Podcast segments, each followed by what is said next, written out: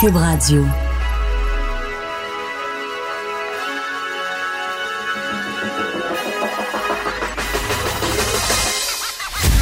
Jonathan Trudeau. Joe, Trudeau et Maude Boutet. Franchement dit. Cube Radio. Bon mardi, aujourd'hui on est le 25 février 2020. Mon nom est Jonathan Trudeau. Bienvenue dans Franchement dit. Bienvenue à Cube Radio. Maude Boutet, bon matin, comment vas-tu? Euh, bonjour, bon matin, ça va bien? Ça va bien? Oui. Moi, il me reste, euh, écoute, euh, trois levées du corps avant de tomber en vacances. Je sais que tu vas t'ennuyer. Ah oui, non, assurément. assurément. Ah non, mais Je- juste pas se lever, par exemple, là, ça, c'est comme les summum du décrochage. Pas se lever pendant une semaine. Mais pas se lever, t'entends quoi? Ben, Tu dans pas se lever de, de, de, de filles qui n'ont pas d'enfants, puis t'as pas se lever de gars qui a des enfants, puis qui va quand même se lever de bonne heure. Pas se lever, ça veut dire mon cadran ne sonnera pas à 4h55 et je pourrai flyer autant que je le veux, que ce soit jusqu'à 10h ou à midi, il n'y en a pas de problème. Oh yes, le petit loup va rester sur tes yeux, Oh, toi, moi, jusqu'à 11h, il n'y en a pas de problème. Mais c'est drôle parce que, tu sais, je vais être en vacances euh, vendredi, puis on va quitter pour euh, le sud dimanche matin. Ah, T'es pas là 10 vendredi non du plus? matin. Oui, non, mais je veux dire, vendredi, je, je tombe en vacances, après le show. OK. Vacances, Hey, je retourne à Québec, je vais être à Montréal jeudi, vendredi. OK. Et euh, dimanche, on prend l'avion. Sauf que là, il y a, y a comme plein d'éléments qui font en sorte qu'il y a plein de gens qui se disent Je veux-tu vraiment partir en vacances? Oui, ben oui. Parce que le coronavirus, là, eh, ça commence à inquiéter bien, bien, bien, Mhm. bien, bien, bien, bien, bien, bien des gens. Et je sais qu'il y a un mouvement de panique qui est inutile. Je disais dans un article ce matin qu'il y a des agences de voyage qui se font de plus en plus appelées depuis quelques jours. Euh, bon, des questions, des interrogations ou des inquiétudes doivent rassurer les gens. Puis des fois, ben, tu sais, comme un exemple qui était cité, l'agent de voyage disait, je me suis fait euh, dire par une cliente, euh, ouais, je m'en vais aux Bermudes, là, je peux-tu y aller? Puis là, elle dit, ben oui, vous pouvez y aller, tu sais, un peu. Donc, c'est sûr que si tu t'en vas pas directement vers un des foyers euh, où il y a euh, propagation du COVID-19, tu sais, techniquement, capote pas, prends ton gaz égal. Mais je peux comprendre que, tu sais, dans un aéroport, là, t'as toutes sortes de gens qui viennent de toutes sortes d'endroits qui s'en vont, toutes sortes d'endroits qui se mélangent. C'est pas juste dans l'avion, il y a beaucoup de touchés, il y a- donc, qu'il y a des gens qui se posent des questions parce qu'ils s'en vont n'importe où en Europe ou euh, ailleurs dans le monde, je peux le comprendre. Moi, je vais avoir en République dominicaine. Ça devrait être mollo. Ça devrait être mollo, mais j'ai hâte de voir. Puis je parle de l'aéroport de Québec. Tu sais, Est-ce que la panique va bien se faire sentir à l'ancienne Lorette, où il y a l'aéroport de Québec?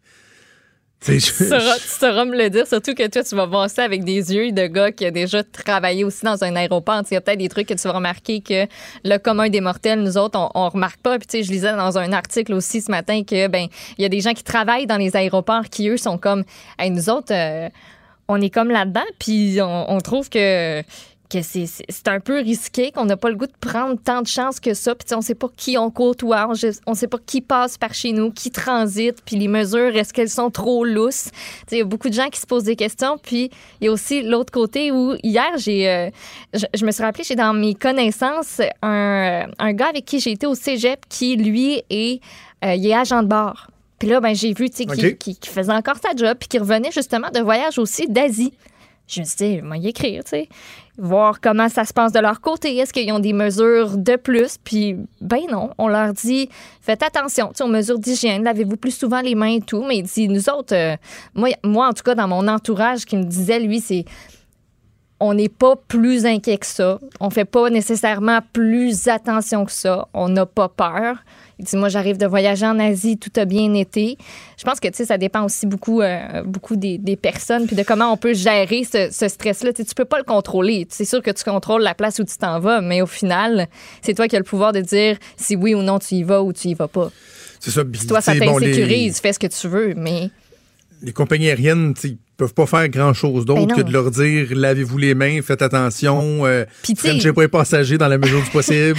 Puis est-ce que ça contribuerait juste au sentiment de panique de dire aux employés, aux agents de bord, justement, ben mettez des petits gants, mettez des masques? Est-ce que ça aurait l'effet aussi, tu sais, un effet vraiment pas le fun? Puis tu sais, déjà, il y en a qui sont, euh, qui sont stressés de prendre l'avion à la base, puis là, Ben de oui. voir ça, puis c'est pas rassurant, là, j'imagine non plus. Absolument. J'imagine que les organisations concernées vont, euh, vont agir en temps et lieu. Tu sais, à date, je pense que la progression des mesures, la progression de la, de la sensibilisation, etc. Ça s'est quand même bien fait, notamment par l'OMS, euh, l'Organisme mondial de la santé. Euh, reste à voir comment, comment ça va évoluer. Mais écoute, je veux pas pas faire capoter personne, mais hier, OK, j'ai échangé avec une personne euh, issue du milieu médical Ouais. qui, euh, qui disait euh, quand on regarde les quand, quand on regarde non non je dis pas qui. Non, quand on regarde les les chiffres le, les- la tendance comment comment que la personne me disait ça? En tout cas le- le- bref la façon que ça évolue là ok? Oui. en termes scientifiques et médicaux le fait que ce soit rendu en Italie, puis l'Iran, puis bon, les autres cas, qu'il y a des gens du milieu médical qui se disent c'est fait, là. Tu sais, on va tout y passer, là. OK. Par tout y passer, je suis pas en train de dire on va tout crever, là. OK, ben c'est ça que ça Non, non, non, non. Tout y passer dans le sens que. Non, mais en même temps, c'est parce qu'il faut, faut se rappeler que le, le, le COVID, euh, sauf erreur, a pas fait de victimes chez les moins de 40 ans ou les, chez les gens en très bonne santé, ou en tout cas, c'est Ouais, davantage les personnes qui ont a, une, une- une santé déjà précaire. Mais il y a des gens, je te, dis, je te dis pas ça en absolu, mais il y a des gens qui leur analysent, c'est au rythme où ça va là, probablement que Ben, il va y en Ça avoir va se partout. tu sais. là. Il va en Dans le avoir sens, partout, tu sais, Tu dis, on, on va tout y passer dans le sens où il va y avoir des cas partout dans chaque pays du monde. Genre, c'est ça? non, Non? tu l'auras et je l'aurai. Tout, tout, tout, tout. Ta, ta, ta. hey, on veut pas faire peur au monde. Nous autres, un matin, mais écoute. Ah non, je suis pas train de dire que. fataliste pas le temps. Qu'est-ce que c'est ça, un matin? Moi, je me sentais bien relax. Et je suis comme, ouais, moi, je suis correct. tu sais, on va en planifier un voyage, mon jump puis moi, puis on va partir. Puis là, toi, t'arrives. Bam! Mais peux-tu croire, Maude, qu'il se trouve des gens, assurément, là, OK? Oui. Puis je pourrais même, on pourrait même ressortir un... C'est un écologiste à qui j'avais fait une entrevue euh, l'année passée dans euh, Feu Trudeau le midi, qui lui avait écrit un texte dans Le Devoir qui était très intéressant, qui soulevait beaucoup de questions. OK. Ben, J'y adhérais pas, ça soulevait beaucoup de questions sur la surpopulation dans le monde. OK? Ouais. Et sur le fait que euh, dans, dans des pays euh, du tiers-monde où euh, les avancées médicaux sont de plus en plus présents, etc., que ça va? T'as-tu, t'as-tu, t'as-tu un coronavirus dans l'œil? J'ai de quoi qui est en train de me débattre Ah, je dans l'œil, j'ai J'ai qui genre un cil, je sais pas ce qui se passe là-dedans, là. Ça va pas bien? Bref, il y a des gens qui disent, à un moment donné, un des problèmes de la Terre, ça va être la surpopulation. Parce qu'on est capable de, de, de guérir tellement de maladies, Ouais. euh, bon, prévenir des, euh, des- des de pandémies, etc., etc., etc. Bon. Mhm. Euh, et là, il y a des gens qui disent le problème, c'est la surpopulation. D'ailleurs, souviens-toi d'un des livres de Dan Brown qui est celui de de l'enfer, en tout cas. Ouais. Voyons, Euh, c'est lequel. euh, Attends un petit peu, gars, je suis sur Google. là. Euh, t'as le symbole perdu, t'as Origine, t'as le Da Vinci Code, t'as euh, Origine? Inferno, Ah. Inferno, je pense que c'est Inferno. Il y a quelqu'un qui veut faire exploser une Christie de grosse bombe qui finalement, euh, c'est pas une bombe nucléaire, c'est une bombe bactériologique qui viendrait éradiquer la moitié de la planète. Parce que le- les scientifiques un peu fous derrière ça se disent que il y a à peu près la moitié de la planète qui sont immunisés contre ce qu'ils voudraient mettre là-dedans, puis l'autre moitié qui l'est pas. Bref. Et la- leur logique, c'est de dire il y a trop de monde sur la Terre. Ben oui. Il faut en éradiquer. une- Il y a trop de monde. On n'a pas de ressources pour subvenir à tous les besoins. Donc, tout ça pour te dire, un grand tour pour te dire que je suis certain qu'il y a des gens qui regardent ce qui se passe avec un- un- un- une épidémie comme le coronavirus puis qui se disent Hmm, Ah oui, je l'ai vu Ah. passer, ce genre de discours-là. Oui, T'es oui, qui- T'as vu ça, oui, déjà? Qui disent, euh, Ah des gens qui disent, ben, à un moment donné, il va y avoir une sélection naturelle, puis on est bien trop, fait que euh, il va bien falloir qu'il y ait quelque chose, euh, qu'il y ait quelque chose qui se passe à quelque part pour que, ben, il y ait comme, c'est ça, sélection naturelle. y a- y a- y a- y a- ouais, non. C'est un peu. C'est des euh, discours dangereux, mais Ouais. c'est des discours qui existent. Tu sais, chez les gens Uh-huh. louches, les conspirationnistes de ce monde, les, les ce genre de discours. louches, louches, louches, louches. Les louches, les louches. Et avant qu'on aille en pause, je veux vraiment qu'on glisse un mot sur euh, la nouvelle que Radio-Canada a sortie hier euh, qui concerne euh, l'ancienne députée libérale Fatima de Pépin, qui est rendue déléguée euh, générale du Québec à Dakar. Et euh, ça, a pas, ça va pas bien là-bas. Non. Ça, ça va- va on a parlé de Marie-Ève. Proux la semaine dernière et euh, ce qu'on euh, ce qui était avancé par Radio-Canada, évidemment, faudra laisser en temps et lieu la, la chance à Mme Ouda Pépin de donner sa version des faits. Mais selon plusieurs, plusieurs témoignages euh, recrutés, il y a de grandes difficultés dans la gestion des ressources humaines. Il y a eu des départs, euh, congés de maladie. Euh, Mme Ouda Pépin qui refuserait de rester dans la résidence officielle qui coûte 13 000 par mois. Il a l'air super sécuritaire, là, par ailleurs. Ça a vraiment l'air beau. Il y a même a un petit nom à la résidence, là. euh, on voit. Ça a l'air très, très correct. Les Grâces. Ouh, ah, ça sonne très Le nom de la bien. résidence, c'est les, les Grâces. Deux belles portes en bois avec les petites. euh, Mais madame plantes et tout préfère l'hôtel. Oui, c'est ça. Mais préfère l'hôtel. Donc, ça a coûté euh, 11 000. hmm, 11 350 juste de décembre à février pour l'hôtel, plus les 13 000 par mois. Ben oui, parce qu'il faut continuer de payer le loyer, tu sais. Fait ça fait 26 000 piastres d'hôtel plus 11 350. On est déjà rendu comme à 37 000 piastres en deux mois euh, pour euh, loger Madame Pépin au Sénégal. Juste te raconter une anecdote. Parce que ça m'a fait- Parce que il y, a- il y a bien des gens dans les cercles politiques, il y a du monde qui m'ont écrit, des anciens députés, des députés actuels, qui, sans se réjouir, se disent pas nécessairement surpris. Ouais, Parce que ça Mme n'est pas Ouda une surprise. A euh, Une réputation. une réputation, mais je, fais attention à ce que je dis, mais je caractère, dire pourquoi je fais attention, parce que je la connais personnellement, OK. Fatima de Pépin, et c'est une personne que j'apprécie énormément. OK. Tu sais, publiquement, c'est une personne qui en a fait beaucoup. Euh, Lorsqu'elle a parlé des, euh, du, du radicalisme, de l'islamisme fondamental pendant tellement d'années, c'est une spécialiste. Elle est reconnue pour ça. C'est une femme incroyablement intelligente euh, et donc je l'aime beaucoup. Je l'apprécie beaucoup. Mais je suis quand même pas surpris de savoir qu'au niveau des ressources humaines, dans la gestion du personnel, ça se peut que ce soit un peu plus difficile parce que c'est une femme d'une rigueur assez incroyable, qui peut être assez exigeante, je pense, envers ses employés, envers ses pairs aussi. Lorsqu'elle était collègue du caucus des députés du Parti libéral du Québec, Mme Ouda Pépin, des fois, était, euh, était exigeante. Mais je te raconte une anecdote, OK? À l'époque, je suis, euh, je suis l'attaché de presse d'un Normando. Et le plus gros dossier qu'on a géré à cette époque-là, c'était les diffusions municipales. Ce qui a été un bordel, là, euh, ce qui m'a amené d'ailleurs à un moment donné à vouloir quitter euh, le cabinet de, de Mme Normando, puis éventuellement m'en aller au cabinet du premier ministre. Parce que le dossier des diffusions municipales, ça s'est échelonné sur des années à Montréal, à Québec, sur la rive sud, à Longueuil. C'était le bordel total, total, total. Même que sur la rive sud, à Longueuil, le premier budget de l'agglomération de Longueuil, donc avec les villes défusionnées de, de Brossard, euh, t'avais Longueuil, Brossard, euh, en tout cas, bref, tu vois, j'ai voulu mettre ça derrière moi ces années-là. Euh, Tout oublié. le, le budget a dû être imposé par le gouvernement du Québec. Le budget d'une municipalité a été adopté par le gouvernement. Il y avait tellement impasse au sein de l'agglomération que c'était la première fois que ça se faisait de l'histoire. Le gouvernement, par décret, a adopté le budget, a forcé l'adoption du budget d'une municipalité. OK? Bon. C'était vraiment le bordel. Et là, un moment doné, bon, Fatima de Pépin, je lui parlais presque à tous les jours. Elle m'appelait, écoute, ces souvenirs-là sont gravés dans ma mémoire, là. Mon cher Jonathan, ici Fatima. Je vous appelle Jonathan pour vous dire que si on ne règle pas le dossier tout de suite, je ne serai probablement pas réélu dans le comté de Lapinière, Jonathan.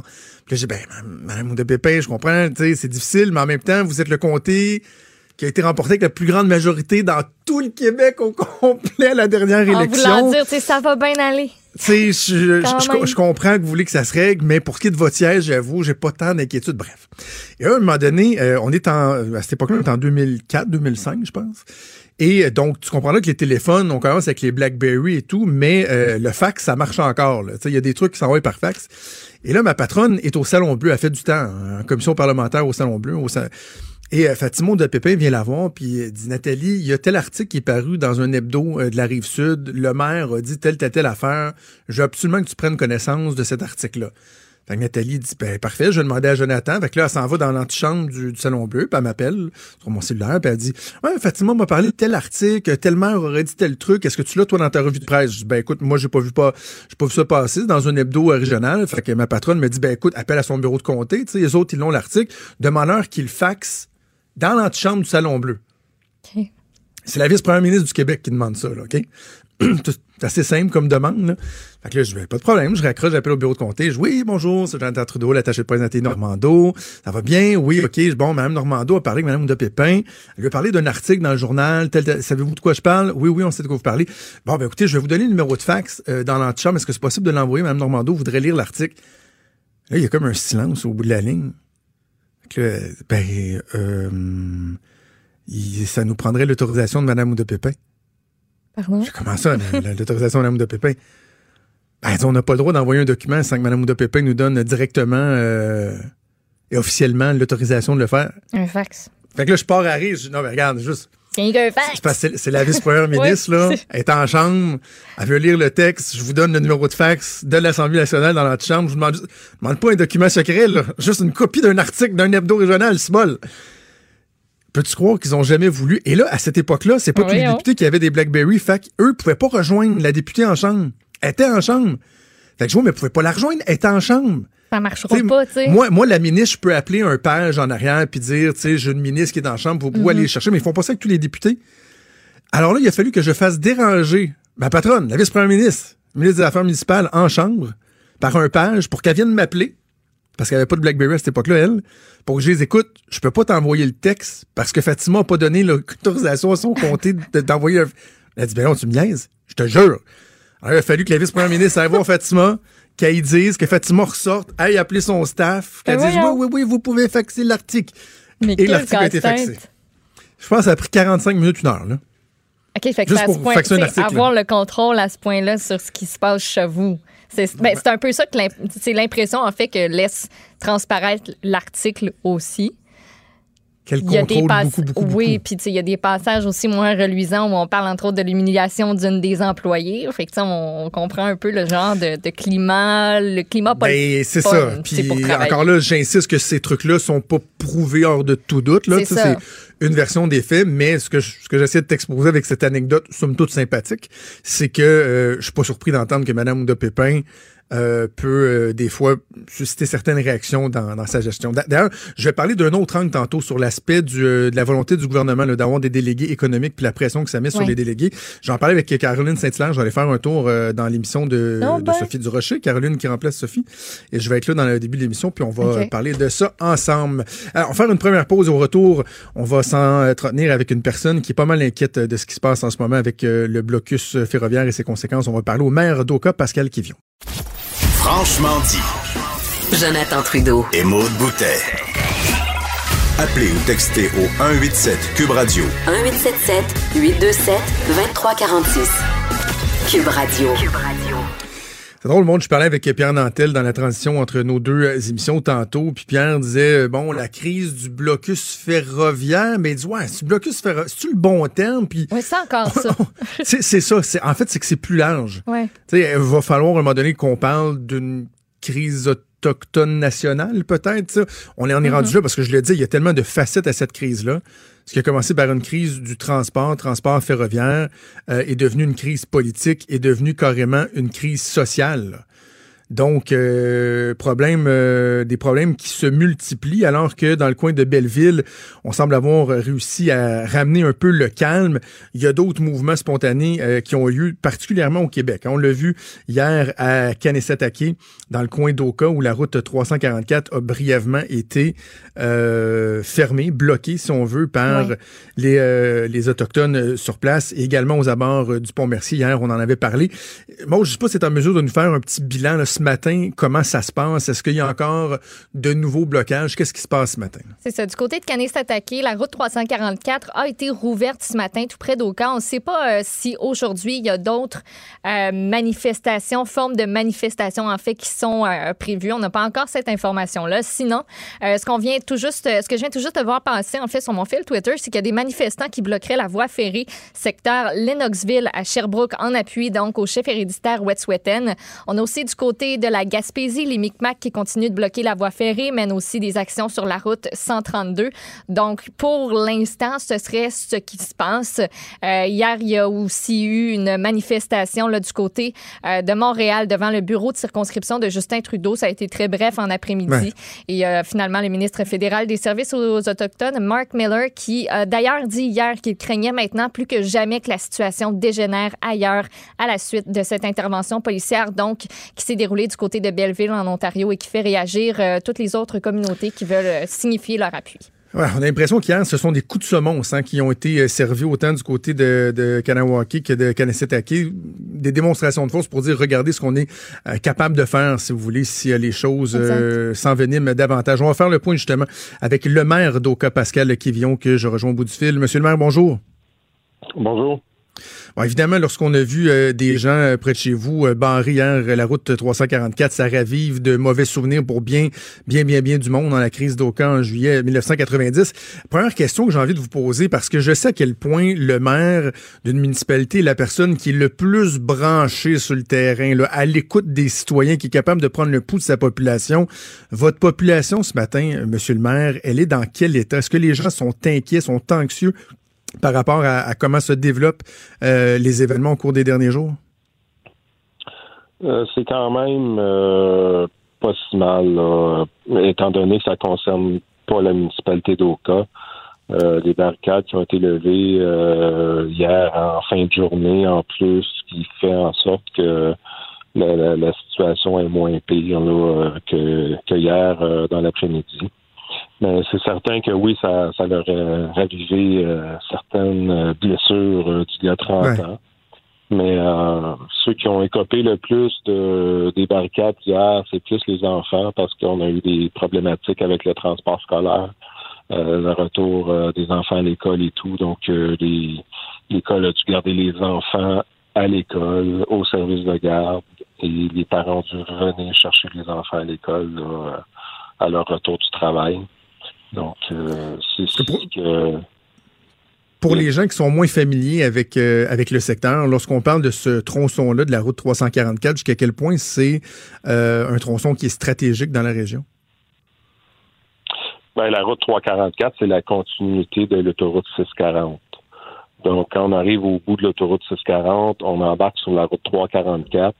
La route 344 la route 344, excusez, longe le lac des Deux-Montagnes, euh, rivière des Outaouais, et après ça, elle se rend jusqu'à jusqu'à la 148 euh, euh le pont d'Oxbury aussi. Donc, c'est vraiment la continuité de l'autoroute 640. Euh, oui, il y avait une voie de contournement, euh, donc les, les mhm. gens pouvaient contourner le territoire de Kanesetake parce que c'était vraiment le territoire de Kanesetake qui était inaccessible hier. Là, avec les, quatre barricades que, les gens de la communauté ont fait. Dites-moi, euh, bon, évidemment, la municipalité d'Oka et euh, le, territoire de, de, de bon, euh, s'imbriquent un peu l'un dans l'autre. Je veux dire, il n'y a pas de, grande séparation. Euh, il y a une cohabitation donc qui doit se faire, j'imagine, entre, entre vos, vos citoyens et les gens du territoire de Kanesatake. De façon générale, comment il se vit cette cohabitation-là? Et est-ce qu'on sent une détérioration du climat depuis le début de, la crise du blocus ferroviaire? Non, ça se passe quand même bien. Écoutez, nous contrairement à Kanawaki et d'autres réserves autochtones, ici, c'est un territoire autochtone. Donc, Kanesetaki est considéré comme un territoire autochtone et non une réserve. Donc, euh, on est... Euh, c'est comme un damier. Euh, il y a 57 lots qui sont des lots fédéraux à travers la municipalité, que ce soit dans le secteur villageois, il y en a un peu aussi dans le secteur agricole. Donc, il faut avoir un voisin qui est sur un, un lot fédéral et vous, vous êtes sur euh, un lot euh, qui est sur le territoire de la municipalité d'Oka. Mhm. Donc, euh, on n'a pas vraiment de ligne qui dit, OK, ça, c'est Kanesetake, puis de l'autre côté, c'est Oka. Donc, et le climat, il est comment, donc, depuis le début de, de, cette crise-là? Est-ce qu'il y a une détérioration? Non, du tout.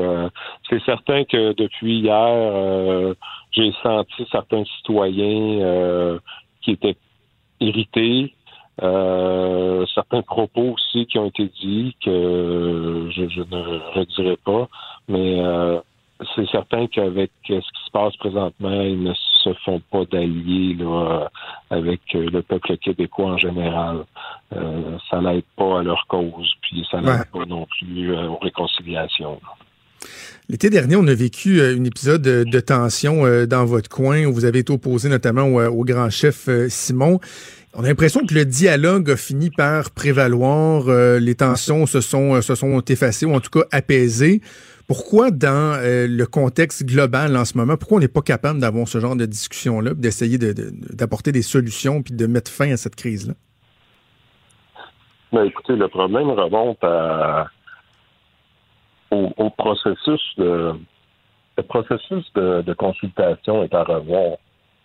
Parce que le processus de consultation fait en sorte qu'on consulte les chefs élus. Et euh, les chefs euh, les chefs héréditaires, les traditionnalistes qu'on appelle, euh, ne sont pas consultés. Donc, on, l'a vu là avec euh, ce qui se passe en Colombie-Britannique. Euh, il y a eu des consultations avec certains certains chefs, des conseils de bande, puis même des chefs héréditaires. Puis il y a eu une petite poignée d'opposants qui se sont levés, qui ont été arrêtés. Puis ben là, on vit ce qu'on vit aujourd'hui à travers le Canada parce que c'est personnes-là qui s'étaient opposées, minoritairement, ont décidé de se lever puis faire, euh, euh, faire des manifestations, puis mm-hmm. ils ont été arrêtés.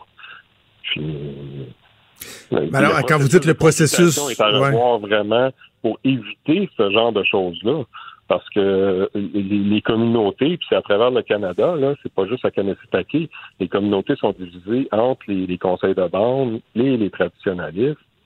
Euh, donc, avant de, de, pouvoir penser se réconcilier avec les communautés autochtones, faut qu'ils se réconcilient entre eux. Je pense que c'est la priorité présentement de trouver une façon de comment consulter les, les communautés autochtones, mais au complet, sans juste consulter les conseils de bande.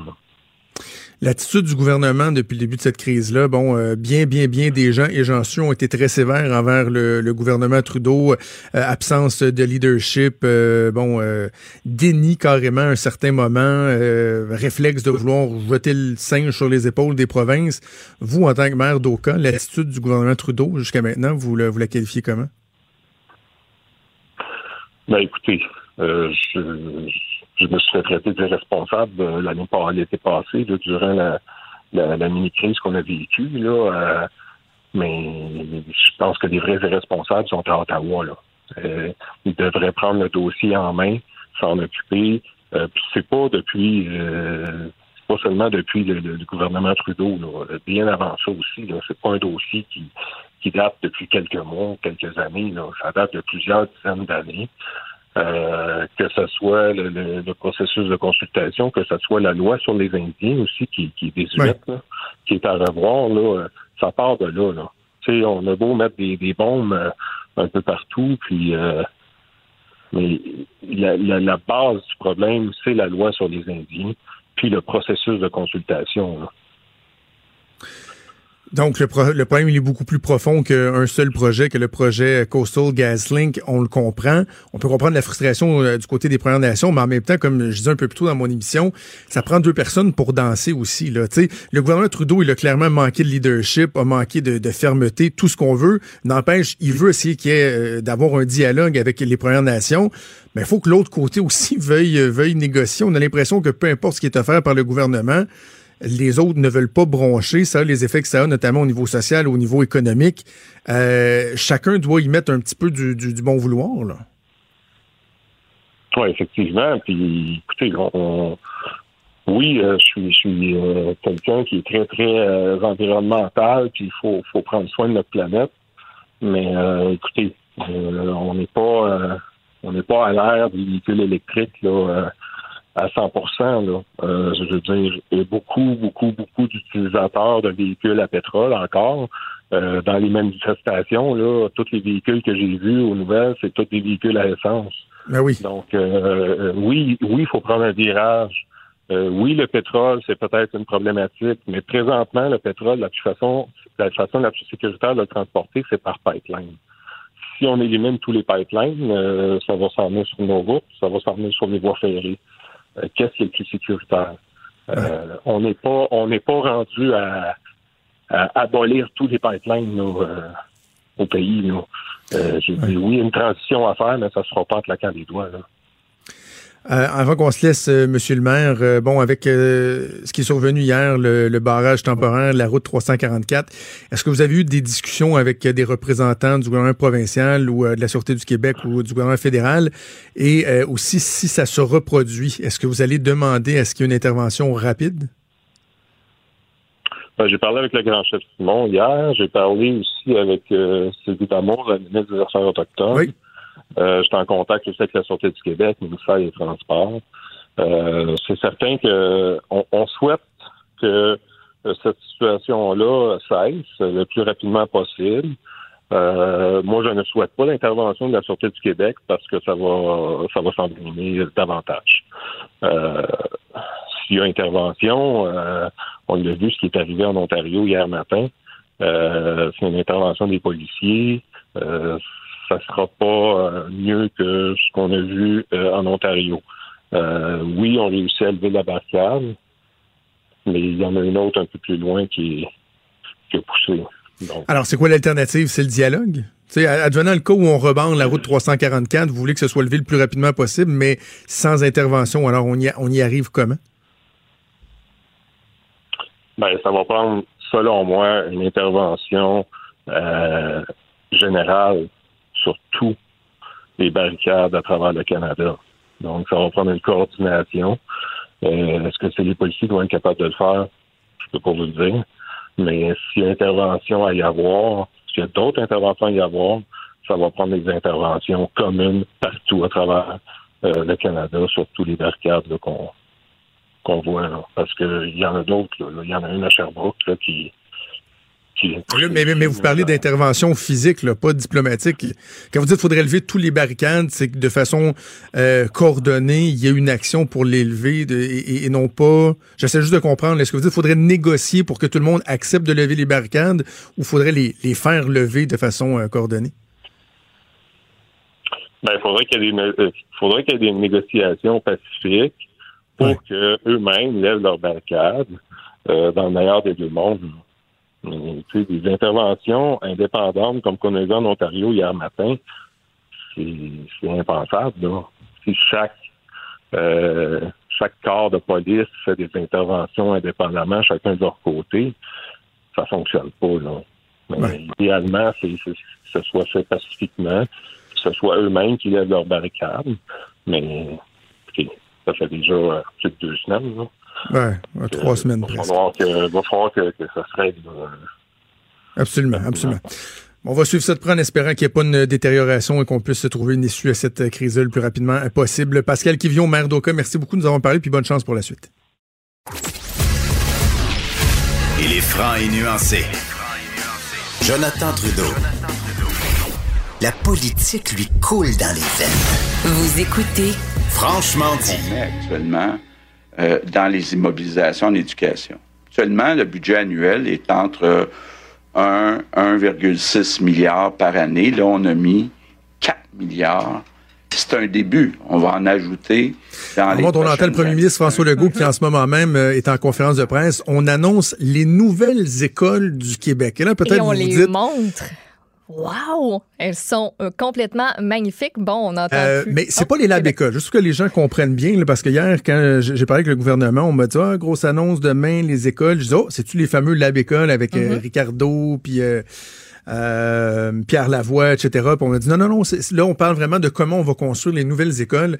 pour démontrer à quel point le gouvernement y accorde de l'importance, ben c'est le premier ministre qui est là en compagnie du, euh, du ministre de l'Éducation. Donc, ils sont en train de présenter ça. J'ai eu euh, accès aux informations un peu plus tôt sous embargo. Essentiellement, ce qu'on veut démontrer, c'est l'inspiration qui sera utilisée pour construire, pour faire les devis, pour construire les nouvelles écoles et, chose importante, aussi pour rénover les écoles actuelles. Parce que mhm. c'est bien beau construire de belles nouvelles écoles, mais avant qu'on renouvelle le parc d'écoles au complet, là, ça va prendre un, moyen temps. Parce que c'est ça, les images qu'on voit présentement, là, ça, c'est sûr que ce sont de nouvelles constructions parce que c'est, dans ma tête, c'est impossible de rendre une école actuelle avoir l'air de ce que de ce qu'on nous montre présentement là, sur, euh, sur les ondes LCN. Ben, c'est sûr. c'est. C'est des, euh, c'est des dessins d'architecture, Ouais. ce sont des modélisations. Donc, c'est certain que ce qu'on voit là, ce que vous allez voir circuler au cours euh, de la journée à la télé, sur les sites Internet, c'est pas vrai que ça va ressembler exactement à ça. Premièrement, ça coûterait trop cher. là. Chaque école qu'on voit là coûterait des, des, des, des, des- genre des centaines de millions. Sauf que les principes qui vont, euh, qui vont guider le gouvernement, premièrement au niveau des matériaux, on est au Mm-hmm. Québec, donc euh, prédominance du bois Ouais. de l'aluminium, de l'aluminium bleu, la couleur bleue Ben qui oui, sera très, très, le très présente. oui, on Exactement. peut représenter ça. Exactement, on parle de la présence du bleu fleur de lysée, euh, l'utilisation d'aluminium sur les façades, la prédominance du bois naturel à l'intérieur, et on veut un affichage visuel unique. Donc, chaque fois que vous allez arriver devant une école au Québec, le style d'affichage, le nom de l'école, etc., ce sera uniformisé. Euh, beaucoup, beaucoup d'éclairage, hein, d'éclairage Des naturel, des vitres, Mm. des espaces de socialisation. On parle également euh, de ça. On veut que les cours Oui. deviennent des endroits euh, agréables. Tu sais, j'ai eu accès aux, aux documents qu'on remet là euh, aux gens des médias. Je pense que c'est de ça que sont tirées les images aussi qu'on voit à la télé. Tu sais, tu vois, par exemple, dans une cour d'école, des espèces de circuits pour faire du vélo là, un peu acrobatique. Je je vais le croire quand je vais le voir. Là. Je vais Ouais. le croire quand je vais... Mais en même temps, et, et le bout qu'on entendait de François Legault lorsqu'on est revenu en ondes, il, il parlait qu'ils ont fait augmenter les investissements, je pense, de quoi, un, un, un- un virgule quelques milliards à 4 milliards pour la construction des écoles, je crois. Ouais. Euh, on peut pas ne pas être d'accord ou ne pas souligner le fait que le gouvernement a- veut améliorer les choses. là. Et là, c'est particulier, le monde, parce qu'on est dans un contexte de négociation de conventions collectives. On est dans un contexte post-Bayon où la réforme euh, scolaire a été euh, adoptée euh, de force il y a quoi, Oui. deux semaines de ça. Donc, j'ai hâte de voir à quel point mes amis des syndicats et les partis d'opposition vont être sont capables de faire la part des choses.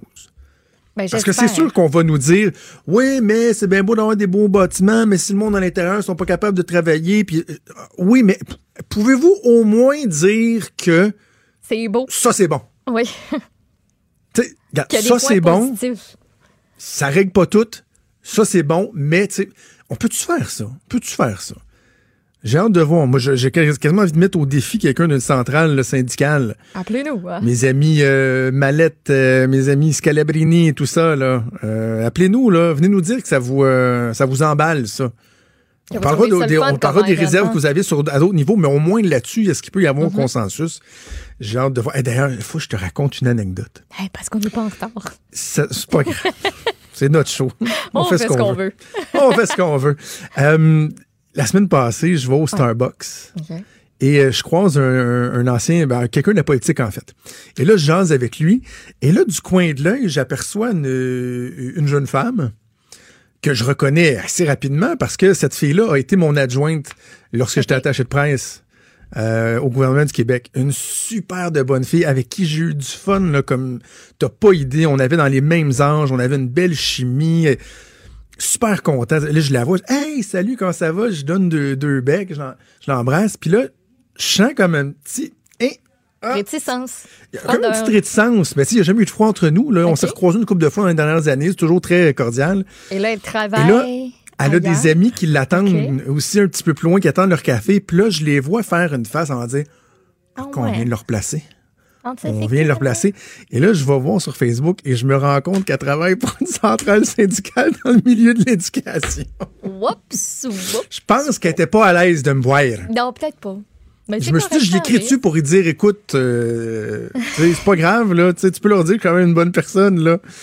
Mais j'ai décidé de fin. pas accentuer le malaise. Bref, euh, c'était très drôle. Donc, on va voir la réaction du milieu de l'éducation. On va revenir sur la grosse nouvelle euh, du bureau d'enquête euh, de Félix Séguin. Quel travail! Benoît le soulignait à Félix ce matin. là. La semaine dernière, c'était JE, Oui. son reportage en Italie sur euh, la mafia. Où, Ben, euh, cette semaine, c'est Hydro-Québec. Félix Séguin, quel journaliste incroyable. En fait, le bureau d'enquête au complet, évidemment, qui fait un travail exceptionnel. Et donc, ce matin, on a eu droit quand même à une entrevue exclusive dans l'émission du Trisac. André Dansereau, Oui. qui est venu parler euh, d'Hydro-Quéque. Ben oui, qui est venu parler encore de ce cher Guyotte. Il est-tu pas Ouais. Guyotte? Il on l'a-tu sur la 1? Et, là, je sais pas, là, euh, 500 piastres, euh, J'avais prévu amener ma femme au restaurant avec ça, mais finalement, euh, peut-être te payer mon avocat avec ça. Hey, toujours, toujours prêt à nous appeler, ce cher Guy, ex, ex j'ai dit ex-employé parce que c'est probablement ça qui va se passer, mais en tout cas, employé Oui. d'Hydro-Québec, euh, filmé en train d'accepter une enveloppe d'argent. Donc, on vous présentait ça hier. Il savait pas trop où mettre ça. Il y avait 500 pièces là-dedans. Et euh, ben, lors de la rencontre, il n'y a pas juste cet échange-là qui, euh, qui s'est fait. Il y a aussi eu une discussion entre M. André Dansereau, donc qui était complice du bureau et M. Huot. Et M. Dansereau évoque la retraite prochaine de cet employé-là d'Hydro-Québec. Il veut savoir à qui il pourrait graisser la patte dans la société d'État une fois que M. Huot serait parti? Euh, et s'ensuit une incroyable conversation où là, M. Huot, il dit, ben, moi, je te conseille de faire un lunch meeting avec des Un lunch meeting? Yes, sir. Avec un petit peu de bière Un lunch meeting, c'est le fun. Ben, si tu veux prendre deux, trois bières, puis en plus, tu demandes au gars de payer ton lunch.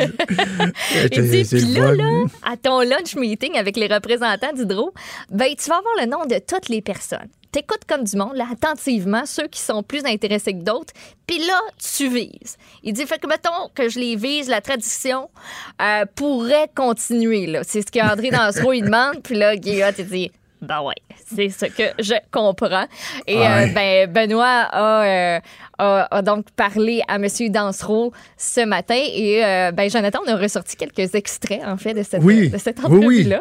Je mais, mais, mais j'imagine, j'imagine qu'il te dire André Dansereau, tu vas voir quand tu vas y rencontrer, il n'y a, a- rien de plus qu'un crosseur pour ressembler à un crosseur, tu vas le saisir tout de suite. Là. Tu vas le Là, Essaye d'amener des, des billes de sang la prochaine fois parce que c'est fatigant dans la poche de chemise. Rentre pas bien. Ah, oui, ben écoute, euh, il y a- il y, a deux extraits que j'ai retenus de l'entrevue d'André Dansereau avec euh, Benoît Dutrisac. Le premier, c'est lorsque André Dansereau parle du premier acte de corruption qui a eu lieu euh, en 2003, le fameux 5 000 qui avait été exigé. On peut l'écouter. C'est en 2004 que le premier contrat, les premières corruptions, c'est un contrat qui a été fait à la romaine, où est-ce qu'on a négocié, moi et Guy Huot, un devis spécial. Ça a été comme papa dans maman. On a créé le devis pour que personne puisse nous compétitionner. Fait que je lui ai donné 5000 pièces pour on a eu le contrat. Bon, 2004. Je pensais que c'était 2003, 2004. Euh, 2004, 2020, on est 16 ans. Je, je- je veux, je veux évoquer un malaise que j'ai, Maude, OK? Ouais. Monsieur Dansereau, euh, on peut le remercier. Là. Je veux dire, il, euh, il a mis au jour cette pratique-là euh, grâce à l'excellent, excellent travail de notre bureau d'enquête, l'excellent travail de Félix Séguin. Je le répète encore, Jean-Louis Fortin, également le responsable du bureau d'enquête qui co-signe le papier de ce matin. Sauf que que, sauf que la corruption liant Guy Huot et André Dansereau a presque l'âge de la majorité. Là. Tu sais, la corruption aurait eu son permis de conduire. Oui. 16 ans. Tu sais, leur, leur vie de corrompu aurait pu aller chercher son, son permis de conduire. Là. Il était à veille de pouvoir voter puis d'aller chercher son. euh, On a dépassé bouteille de la vin à sac, là. Donc, je, moi, je vais juste me garder une petite gêne de pas euh, mettre sur un piédestal André, André Dansereau. Parce que pour que des Guy Huot existent, puissent faire leur corruption, puissent s'en mettre plein les poches, puis d'amener Ginette au restaurant sur le bras de l'État finalement, parce que bon, cet argent-là, finalement, hein, on, on, on, on finit par leur payer dans les contrats, ben, ça prend des André Dansereau, tu sais. C'est Et. C'est un système. comme système pour la corruption au Québec, ça prenait des linos Zambito pour mettre l'argent dans les poches des ingénieurs aussi. Fait que, je- moi, je, je- parfait, Monsieur Dansereau, merci beaucoup. Euh, vous avez fait votre travail, parfait, vous l'avez dénoncé. J'ai quand même envie de vous demander, Monsieur Dansereau, pourquoi vous l'avez pas fait avant, là? Et là, on va entendre un autre extrait dans quelques instants, parce que j'ai d'autres choses à dire là-dessus, là, sur le fait qu'il bon, il a, il a levé quand même des drapeaux, mais en 2017. En ce, mo- à ce moment-là, sa corruption avait l'âge requis pour conduire un scooter. Tu sais, ses habitudes de corruption pouvaient se promener en scooter. Il était sur le bord de Puis rentrer à 10 heures le soir. Ouais. Ça a été long, là. Ça a été très, très, très, très, très long. Donc, M. Dansereau a quand même une partie du blâme. J'entendais, euh, Ken Pereira ce matin dans l'émission à Benoît qui dit Oh, là, checkez bien ça, lui, il va être barré, il va être pointé du doigt. Ben, je m'excuse, mais je le souhaite ardemment. Et là, on va dire, ah oui, mais tu sais, les, les, euh, les sonneurs d'alerte, je comprends, mais quand t'as de quoi te reprocher, t'as de quoi te reprocher aussi, là. On Ouais. peut pas négliger ça. Non, non, c'est sûr. Alors, euh, c'est le petit malaise que j'ai, moi, par rapport à M. Dansereau. Là, c'est pas, pas un saint, là. C'est pas un modèle, M. Dansereau. Tant mieux s'il décide d'aller à visière levée parce que trop peu nombreux sont ceux qui le font. S'il assume ses gestes, tant mieux. On va quand même juste prendre le temps de souligner, tu sais, à double ligne que le gars participait à un système de corruption pendant une quinzaine d'années. Euh, bref, est-ce que Hydro-Québec était au courant? C'est l'autre extrait que je voulais nous faire entendre. Donc, M. Dansereau qui dit qu'il avait averti Hydro-Québec il y a quelques années de cela. Hydro-Québec, depuis 2017 que je les avertis, depuis 2017 que j'envoie des emails à des gens d'Hydro-Québec pour les avertir de régler les problèmes qu'ils ont avec mon frère. Je trouve mon frère s'est fait varloper, s'est fait écœurer depuis des années par la grosse machine d'Hydro-Québec, par les gros entrepreneurs généraux. Et puis, oui, je sais exactement dans quoi je m'embarque. Je les ai avertis. J'ai même été convoqué par le département de déontologie d'Hydro-Québec. Pas encore là, ça a foiré. Je leur ai dit comment je voulais que ça fonctionne. Ils n'ont pas accepté. Je les ai menacés. Je leur ai dit, ben écoutez, vous verrez les noms d'un média en temps et lieu. Bon. Ça, ça, euh, ça mérite des réponses. Les questions qui sont soulevées, les faits qui sont allégués par M. Dansereau méritent des réponses de la part d'Hydro-Québec. Moi, j'étais bien content d'avoir le porte-parole d'Hydro-Québec hier en entrevue qui nous a dit on a agi rapidement, on l'a suspendu sans solde, on a appelé l'UPAC, on va collaborer, on a érigé un périmètre autour de son bureau, être sûr qu'il n'y a pas de destruction de documents. On se met pas la tête dans le sable. Clairement, il y a eu un cas, ça veut pas dire qu'il n'y en a pas d'autres. On veut régler ça. OK, parfait, j'achète ça. Mais maintenant, Hydro-Québec doit nous dire s'ils ont ignoré des signes avant-coureurs. Si effectivement une personne comme André Dansereau a tenté de les sensibiliser qu'un comité quelconque aurait levé le nez sur ces avertissements-là, parce que là, ça, ça devient très, très grave. Oui. Qu'il y a des gens qui devraient être imputables de ce laxisme-là, si laxisme il y a eu. Mais encore là, je vais juste faire attention, là. Je vais juste faire attention à pas donner le bon Dieu sans confession à André Dansereau, parce que pendant quand même 13 ans, il a été un corrompu dans ce système-là. Donc, tu sais, je, vais prendre ces allégations, je vais me tourner de bord, puis je vais m'attendre à ce qu'Hydro-Québec nous donne des réponses et que d'un côté ou de l'autre, on fournisse euh, des preuves de ce qu'on va avancer. Une chose est certaine, c'est qu'Hydro-Québec euh, devra quand même euh, fournir des réponses. Puis, l'affaire qui est bien intéressante, c'est que je sais pas si t'as entendu Félix avec Benoît ce matin, mais Félix Séguin disait que depuis hier, sa boîte vocale et sa boîte courriel, ça ne dérougit pas, là. Ah oui. Oh oui, oui, oui. Il disait De que son courriel sécurisé, qui de gens qui ont des choses à dire, qui, qui veulent dénoncer. Donc là, ça, ça va être intéressant. là. Et encore là, je, je, je disais, je donne pas le bon Dieu sans confession à M. Dansereau, mais je donne pas non plus Hydro-Québec. Hydro-Québec n'a pas fini de patiner comme ça. Non, non, non, non, non. Pourquoi Hydro-Québec a passé sous silence à la commission Charbonneau? Ça, on se l'est longtemps demandé, puis on se demande plus que jamais. Là. Donc, euh, ça va être, en euh, ça contact va non être plus avec à l'UPAC. voir ouais, le bureau d'enquête qui fait son travail et l'UPAC aussi, évidemment, Mhm. euh, qui fait son travail. On va faire une pause mode et on va revenir dans quelques instants. Bougez pas. Des débats, des commentaires, des opinions. Ça, c'est franchement dit. Cube Radio. On apprenait, Maud, au cours des derniers jours que euh, les données de 51 400 personnes travaillant pour euh, l'État ont été dérobées en 2018. Donc, on peut parler de numéro d'assurance sociale, carrément vol d'identité, euh, des, euh, des gestes qui sont euh, absolument déplorables et inquiétants aussi pour les gens euh, que, que ça touche. On a vu ça dans d'autres cas. hein. On l'a vu avec des jardins. On, vu- Mais on dirait que quand ça arrive au gouvernement du Québec, ça lève encore davantage de questions. Et aussi, on se questionne à savoir jusqu'à quel point on est protégé et comment dans le futur on va s'assurer qu'on soit protégé? Ben, il y a le ministre délégué à la transformation numérique et gouvernementale qui tente de rassurer les gens. Le ministre Éric Kerr, il est en studio avec nous pour en parler. Monsieur le ministre, bonjour. Bonjour, M. Trudeau.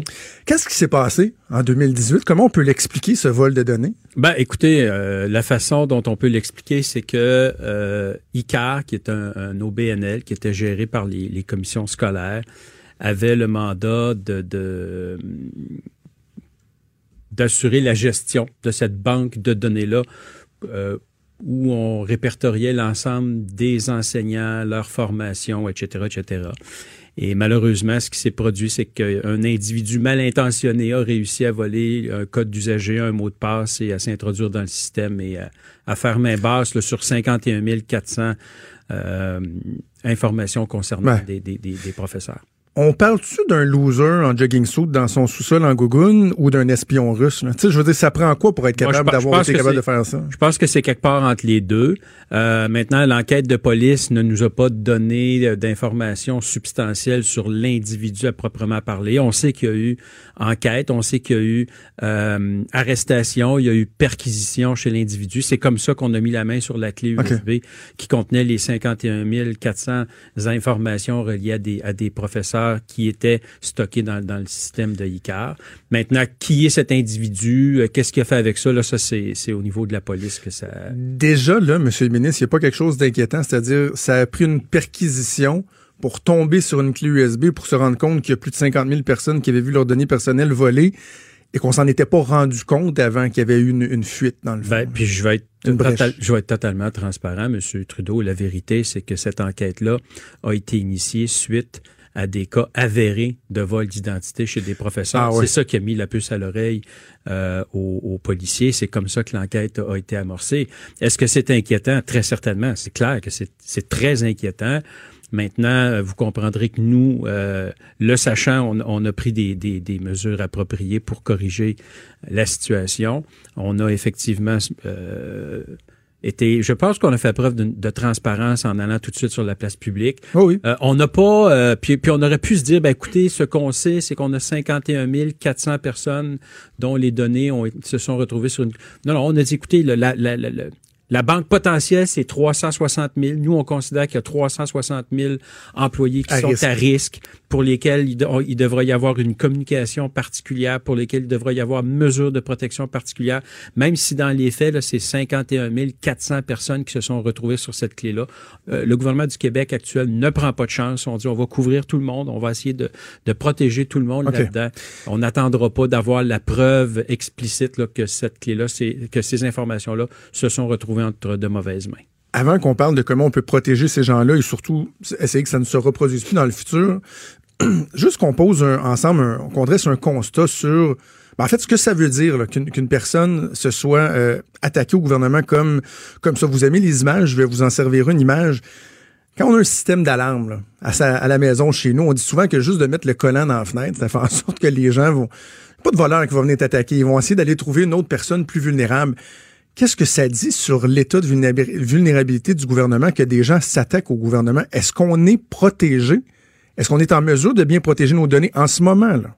Écoutez, euh, on- est protégé, mais puis je vais être totalement honnête et totalement transparent, euh, on ne l'est pas suffisamment. Aujourd'hui, euh, ce qu'il faut comprendre, c'est que la valeur de la donnée, elle est exponentielle.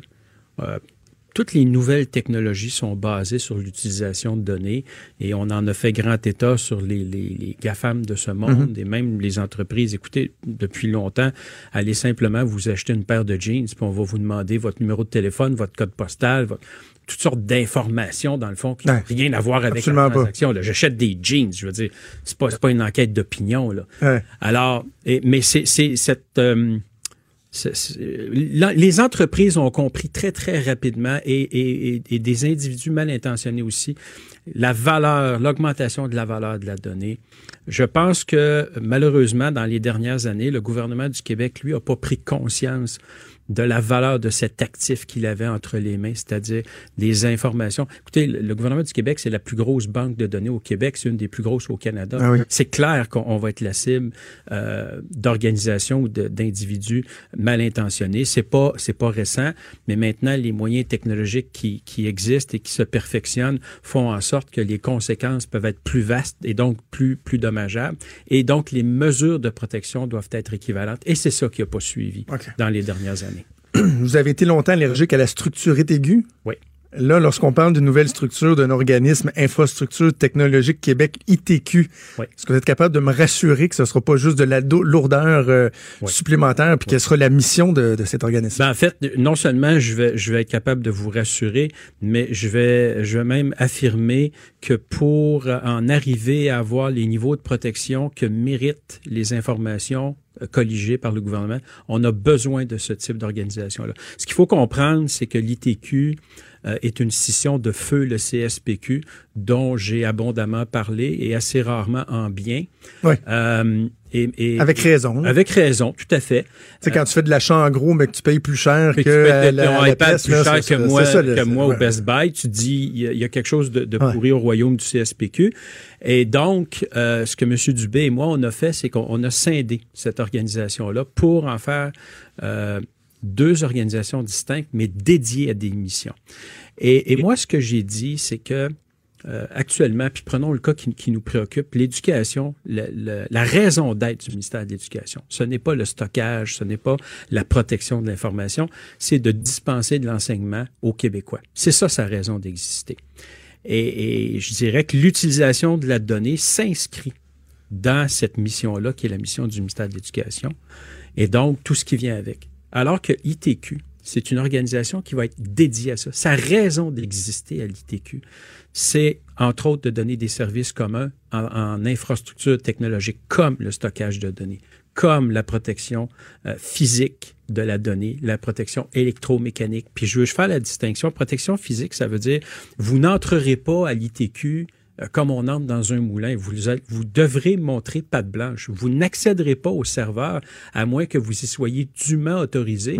Et pour y être dûment autorisé, ben, on va avoir minimalement fait une enquête sur vous pour savoir qui vous êtes.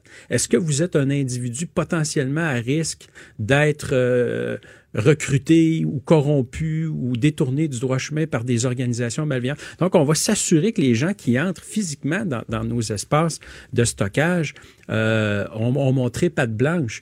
Euh, quand je parle d'électromécanique, ben c'est pas vrai qu'un serveur qui renferme des informations, des renseignements personnels des Québécois, on va rentrer une clé USB là-dedans, puis tout va bien aller dans le meilleur des mondes. Les ports USB seront bloqués sur ces machines-là, très évidemment. Ça, c'est des pratiques qui aujourd'hui nous semblent être de base, et elles le sont, mais dans une organisation dont ce n'est pas le mandat de faire du stockage et de la sécurité de, de- de la donnée, ben c'est le genre de réflexe qu'on n'a peut-être pas. Et on parlait de, de mots de passe.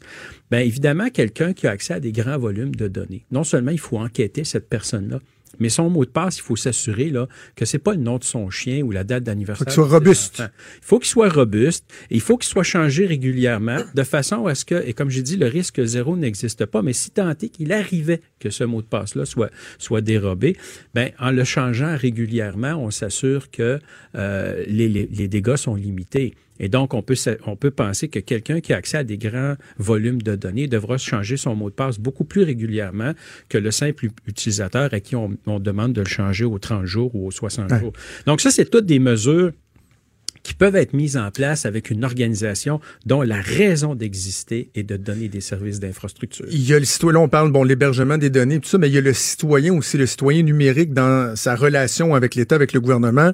Vous voulez nous faire rêver au 21e siècle. là. Je disais, on parle d'empreintes digitales, de biométrie. Est-ce qu'au Québec, M. Kerr, on est capable de faire atterrir ça dans un avenir, tu sais, relativement rapproché ou c'est comme l'informatisation du dossier de santé ou est-ce que mes petits-enfants vont voir ça dans, dans leur vie là? Moi qui ai Ben, 38 ans. Oui, parce que euh, on, on a fait un travail en sous-marin, puis ça, c'est le genre de job. C'est un peu comme des rénovations quand vous faites la, la- la- préparation pour les rénovations. C'est le genre de job plate qui, qui donne pas nécessairement des résultats évidents. Mais on a mis en place, bon, là, vous avez vu Infrastructure technologique Québec, qui est une organisation qui va être dédiée, comme je, je l'ai mentionné.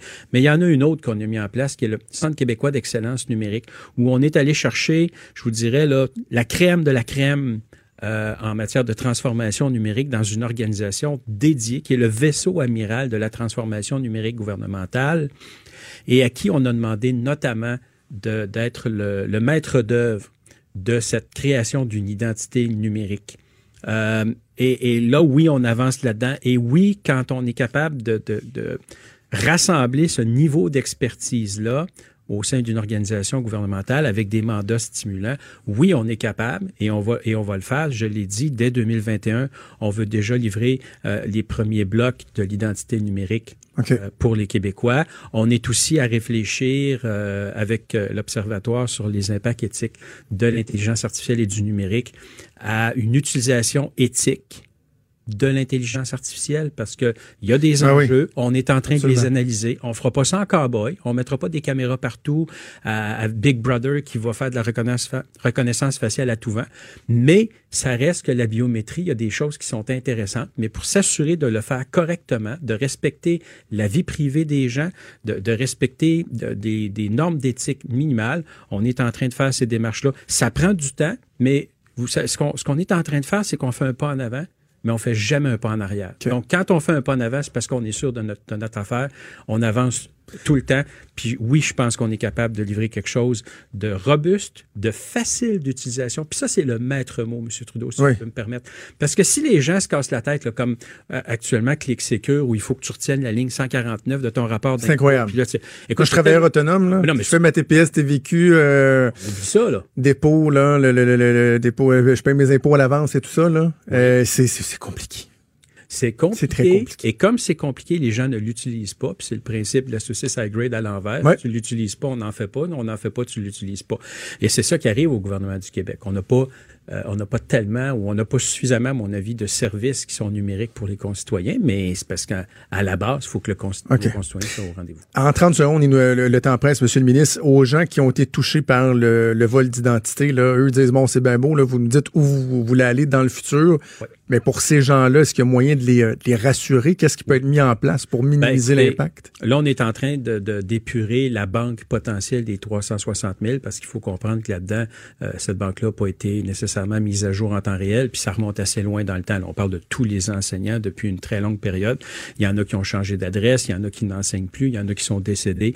Donc, on est en train de faire une espèce de d'écrémage, de s'assurer qu'on est capable de rejoindre toute personne euh, pouvant être rejointe. On va les contacter par lettre, on va leur offrir des mesures de protection, euh, TransUnion, Equifax de ce monde, euh, et le gouvernement du Québec va ajouter des mesures de protection pour s'assurer que ces gens-là sont protégés advenant le cas d'un vol d'identité. Éric Kerr, ministre délégué à la transformation numérique gouvernementale, merci de vous être déplacé. On Ça va suivre ça. Merci, de à bientôt.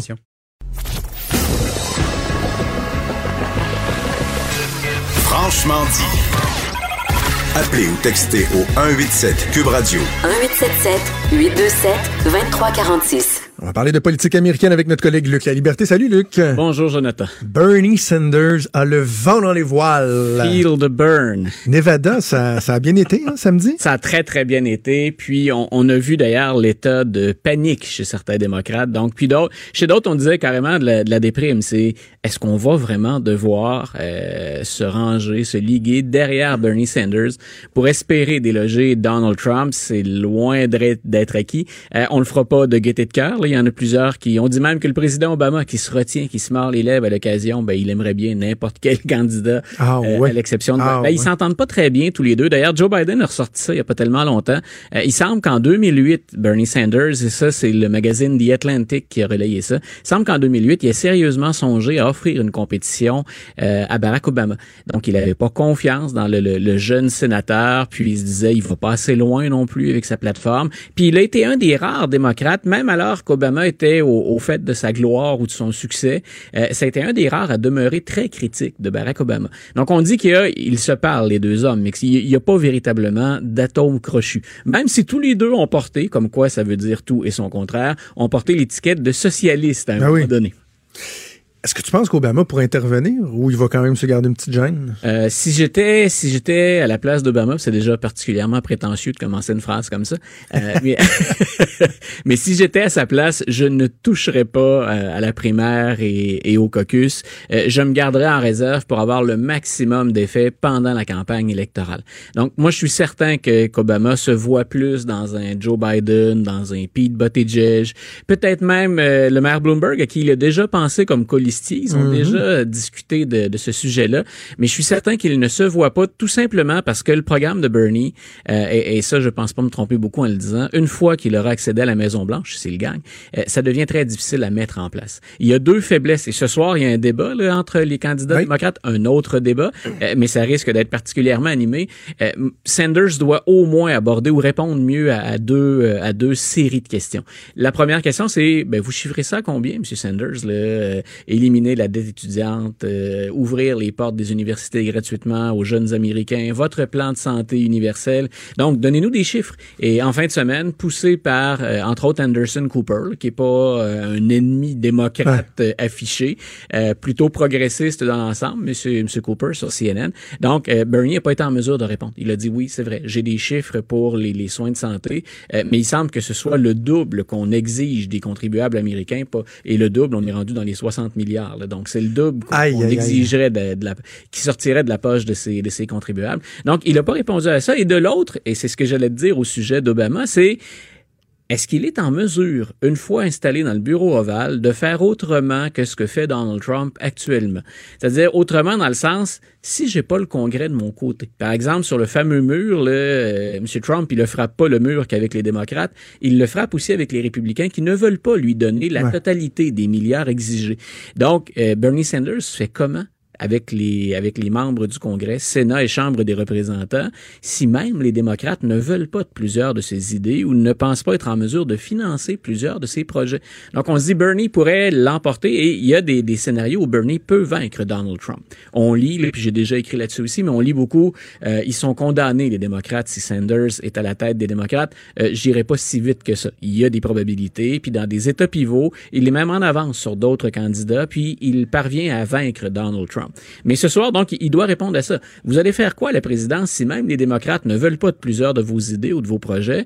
Puis de l'autre côté, il faut quand même dire aux Américains, même si parfois c'est impossible d'obtenir le chiffre exact, il faut quand même donner une idée Ah aux. Américains de la, de la mesure des dépenses budgétaires ou de l'un des investissements financiers que nécessitent vos, euh, vos réformes. C'est drôle de voir à quel point le contexte peut changer rapidement en politique parce qu'il y a une semaine, Michael Bloomberg, lors du précédent débat, était le punching bag. Ouais. Et là, finalement, avec l'issue de, de la primaire euh, au Nevada, ce soir, ça va être Bernie Sanders qui risque de faire l'objet de tous les attaques. Voilà. Sinon, ben, les, les, les, les centristes, et ça aussi, c'est- le jeu politique. là. Parfois, c'est l'opposition qui permet de nous en sortir. Si on continue à se diviser autour de Michael Bloomberg et Elizabeth Warren, elle a pas baissé le ton par rapport à Bloomberg. C'est elle qui lui était rentrée dedans, le terme est clair, le plus fort pendant le dernier débat. Euh, est-ce qu'on contribue pas à faire le jeu de Bernie si on continue à frapper sur Michael Bloomberg? Pas qu'il faille lui donner une passe gratuite, loin de là, mais si vous êtes Buttigieg, puis M. Buttigieg, hier, il participait à une formule Town Hall, là, il répondait Oui. à des questions euh, en Caroline du Sud, des questions de, de, d'électeurs, de citoyens. Et donc, si vous êtes un Buttigieg, vous voulez vous démarquer, vous voulez montrer à quel point, finalement, Bernie, c'était réaliste. Mais il y a deux autres gros joueurs ce soir. là. Autant M. Bloomberg, il devait s'attendre à être euh, au, au cœur des questions puis des débats. Euh, ce soir, il doit montrer, un, qu'il est capable de se relever, puis deux, qu'il est une alternative convaincante chez les centristes. Et celui qui, à mon avis, a le plus à jouer, c'est Joe Biden. M. Biden, il ne peut pas perdre samedi en Caroline du Sud et il doit absolument engranger d'autres délégués mardi prochain. Mais en même temps, c'est si on est tous contre Bernie, ben, à- derrière qui on se range? M. Biden, il doit démontrer ce soir que il a moins peur de Pete Buttigieg, je pense, mais il doit démontrer que chez les candidats centristes, il est capable d'être meilleur que Bloomberg. Mais les deux en débat ne sont pas très bons. Donc, ce soir, c'est intéressant. Il y a aussi ce duel-là. Ils vont peut-être éviter de s'attaquer mutuellement pour se concentrer sur Sanders, mais ils doivent se démarquer un de l'autre. Parce que Biden mise encore sur, ben, dans les sondages au plan national et dans les sondages dans les États pivots, je suis celui qui a les meilleures chances de battre Trump. En même temps, il doit convaincre les démocrates avant de se rendre à l'élection générale. Il doit quand même se démarquer euh, dans, dans, dans les votes et ils arrivent. Donc, euh, ça va être intéressant. Sanders, euh, Bloomberg, Biden, moi, c'est les trois que je surveille surtout. Mais dans l'état actuel là, des choses, la position confortable dans laquelle se retrouve Bernie Sanders, d'ici au fameux Super Tuesday au début du mois, s'il n'y a pas une alliance des centristes, s'il n'y en a Ouais. pas qui, qui viennent s'unir, des fusions, là, Ouais. Est-ce que c'est possible d'arrêter Bernie Sanders? Moi, Est-ce que si chacun reste braqué sur sa position puis pense qu'il est là ou la meilleure, Moi, je pense ça que le seul frein qu'on pourrait utiliser contre Bernie ensuite, puis ça, on, a- on avait évoqué ce scénario-là vendredi dernier, Ouais. c'est euh, ben, de demeurer dans la lutte et de l'empêcher d'atteindre la majorité des délégués avant la ben là, convention. c'est de jouer avec le trouble. là. Ben voilà, moi je pense ça que... peut que ça arrive quand même. Puis on, on dit même que Bloomberg travaillerait à un scénario comme celui-là. Mais je pense qu'on fait le jeu de Donald Trump parce qu'il faut pas oublier qu'au-delà de ces rivalités-là à l'interne, l'adversaire principal principal, c'est Donald Trump. Donc, moi, je pense que se rendre jusqu'à une convention contestée, il y a des démocrates qui disent, écoutez, ce serait pas la fin du monde, puis il nous reste encore, après le mois d'août, deux mois de campagne contre Donald Trump. Reste que ce que vous faites pendant tout ce temps-là, c'est donner du matériel. Toutes ces hein, puis on, le sait à quel point c'est euh, sur les réseaux sociaux, à quel point dans les publicités, on récupère les déclarations euh, des démocrates entre eux. Euh, les attaques, là, on va s'en souvenir, celles portées contre Bernie Sanders. On va se souvenir, si M. Trump l'affronte, là, il va pas se gêner, M. Trump, pour dire, mais regardez, Biden, Bloomberg, Buttigieg considéraient que c'était radical, que c'est quelqu'un de fermé. Euh, M. Warren, M. Sanders s'est pas aidé non plus euh, en défendant des, une partie du bilan de Fidel Castro, la tête de Cuba. M. Trump, déjà, là, il a du matériel en banque pour dire, vous voulez vraiment élire, là, on parle plus d'un socialiste, là, écoute, c'est l'étiquette, on est de retour à la guerre froide. C'est un communiste que vous allez élire à la Maison-Blanche. Et justement, pendant ce temps-là, Donald Trump, lui, s'amuse comme un petit fou. Il est en Inde où Oui. euh, des milliers de personnes l'acclament. Oui, ben écoute, il y a certaines images. Le, le- le bilan, on peut pas encore établir vraiment de, de- de bilan parce qu'il reste l'aspect le plus important. C'est-à-dire la présence de, de Trump s'explique par ben, l'importance stratégique de l'Inde. Si on parle de la montée de la Chine, puis si on parle des ententes commerciales, ben, idéalement, M. Trump veut compter au moins sur un partenaire et c'est pas bête de se rapprocher à certains égards euh, du régime de, de M. Modi. Mais euh, bien entendu, il doit conclure ces fameuses ententes parce que son Make America Great Again, euh, ben si ça si ça joue sur des, des questions tarifaires un peu partout dans le monde, c'est vrai avec l'Inde aussi. Donc on dit qu'il ne reviendrait pas de l'Inde avec une entente commerciale. En même temps, pour l'image de M. Trump sur la scène planétaire, mais surtout dans la campagne électorale, euh, de le montrer euh, visitant de grands centres comme le Taj Mahal. Il y a déjà eu un Trump Taj Mahal d'a- d'ailleurs. Ben oui. On parle, Ben de- oui. on parle d'images à aller chercher. Puis en même temps, ben, qu'on euh, qu'on lui déroule le tapis rouge devant quoi? 100 000, 110 000 personnes qu'il y avait au stade. Wow. Ce sont de belles images à récupérer, de belles Justin images- Trudeau a pas eu ça, lui. Non, voilà. Et, et Il avait des beaux déguisements. Ben voilà. Il n'a Et pas eu monsieur- 100 000 personnes. M. Trump, tu remarqueras, il est rarement déguisé. Euh, non, non, non, Le même veston, la même cravate rouge, la même longueur de cravate. Il y a toujours le même déguisement, en fait. Ben voilà. Et euh, la, la même couleur de fond, la même teinte. Ça s'harmonise avec tout, paraîtrait-il. Voilà, voilà. Ben écoute, on fera le point de tout ça euh, à la fin de la semaine. Merci, Luc. Parfait, une bonne journée. journée. Salut.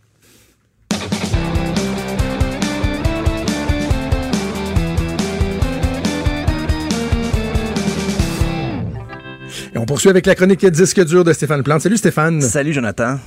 Grosse tournée euh, qui sont annoncées depuis euh, depuis quelques jours, quelques heures. Euh, c'était l'occasion est belle de faire euh, le bilan de tout ça. D'ailleurs, à la veille la- du dévoilement de la programmation du Festival d'été de Québec, je le souligne au passage. C'est ça. Demain, vers midi. Alors, euh, je, Et je- jeudi, alors que je serai à Montréal, c'est quand même drôle, jeudi, je suis à Montréal et Louis Bellavance, le responsable de la programmation du Festival d'été de Québec, va être en tournée médiatique à Montréal. Donc, il sera en studio avec moi à Montréal pour parler Oh. du Festival d'été de Ah, Québec ben voilà. jeudi. Euh, ne manquez pas ça. Oh, un petit bout de Québec à Montréal, je Ah. suis contente. Oui, madame. deux, deux bouts de Québec à Montréal. sont Oui, c'est ça.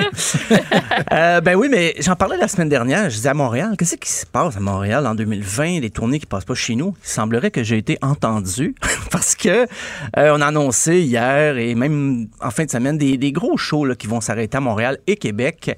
Et c'est le cas de Tool, euh, déjà qui il avait fait un album très attendu l'année passée, leur premier album euh, en 13 ans, Fear Inoculum. Euh, ils vont être le 28 avril au Centre Bell, le 29 avril au Centre Vidéotron de Québec, les billets en vente le 28 février. Il devrait avoir beaucoup, beaucoup de gens qui assistent à ça parce que les fans de Tool, depuis que Rush existe plus, je pense que les fans de Tool sont les plus intenses qui existent en termes de- de- d'implication auprès de leur- leurs idoles. Comment on qualifie ça, Tour? C'est-tu du progressif? C'est-tu du, du prog? Du, Comment, du prog euh, metal, moi je dirais du Des progressif metal. interminables. Euh, oui. Ben, D'ailleurs, on va écouter la pièce titre de leur euh, dernier al- album Fear Inoculum, la pièce au même.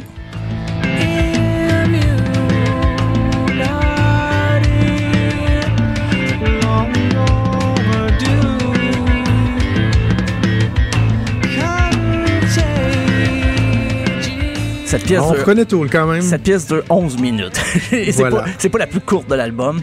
Euh, mais c- ça promet quand même d'être un bon show, mais le groupe n'a pas arrêté de tourner en 13 ans. Il était venu en- au Centre Bell en 2017. Donc, euh, c'est quand même trois ans plus tard. Ils sont très attendus. Un groupe qui tourne un peu plus, qu'on a vu plus souvent peut-être, mais c'est Black Keys. On savait qu'il allait être au Centre Bell le 8 mai et au Centre Vidéotron le 9 mai, mais ils ont ajouté des, des dates il y a pour une grande tournée d'été, 35 dates en tout. Euh, L'année passée, ils sortaient leur album Let's Rock. On va d'ailleurs écouter Shine a Light, le dernier single paru il y a quelques semaines.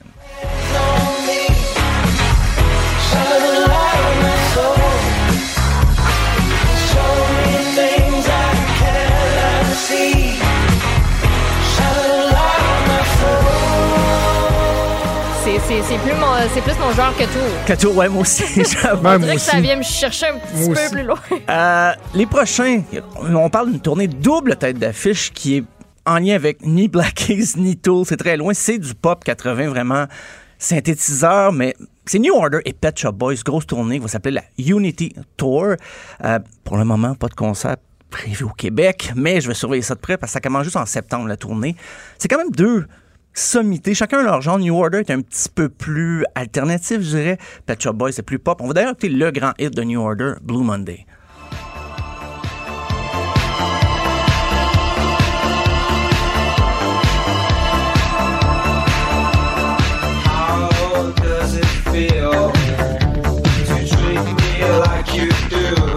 Classique qui ne se démode pas. Un, effectivement, un classique qui est encore dansé beaucoup aujourd'hui, mais c'est quand même un bon mix de- d'avoir comme ça deux têtes d'affiche. J'ai l'impression que beaucoup de groupes des années 80 reviennent, mais ils veulent pas prendre le risque de faire une tournée d'arena et de pas les remplir. Donc, deux gros noms des années 80 qui vont se réunir comme ça, ça devrait permettre de, de fermé à peu près partout. C'est c'est un bon mix. Si tu mets, si avais mis Dépêche Mode avec ça, ça aurait été un coup de circuit. Mais déjà, Pet Shop Boys, New Order, c'est un coup en lieu Ouais. sourd. Dans, son- dans les métaphores de baseball, c'est une des rares fois que je vais parler de sport à l'émission. Euh, mais euh, il y a aussi, ben, quand on parle de double tête d'affiche, plus dans le punk, punk et punk celtic, c'est bien sûr Rancid et Dropkick Murphys, euh, qui vont poursuivre en fait la tournée From Boston to Berkeley, qui commence en 2017, mais ils reviennent un peu quand ça leur tente et tout ça. C'est des, des groupes qui sont amis, se connaissent depuis, surtout les deux leaders, depuis 97. Et Rancid a même aidé euh, Dropkick Murphys à se faire signer par euh, une compagnie de disques la première fois. On va d'ailleurs écouter I'm Shipping Up to Boston de Dropkick Murphys.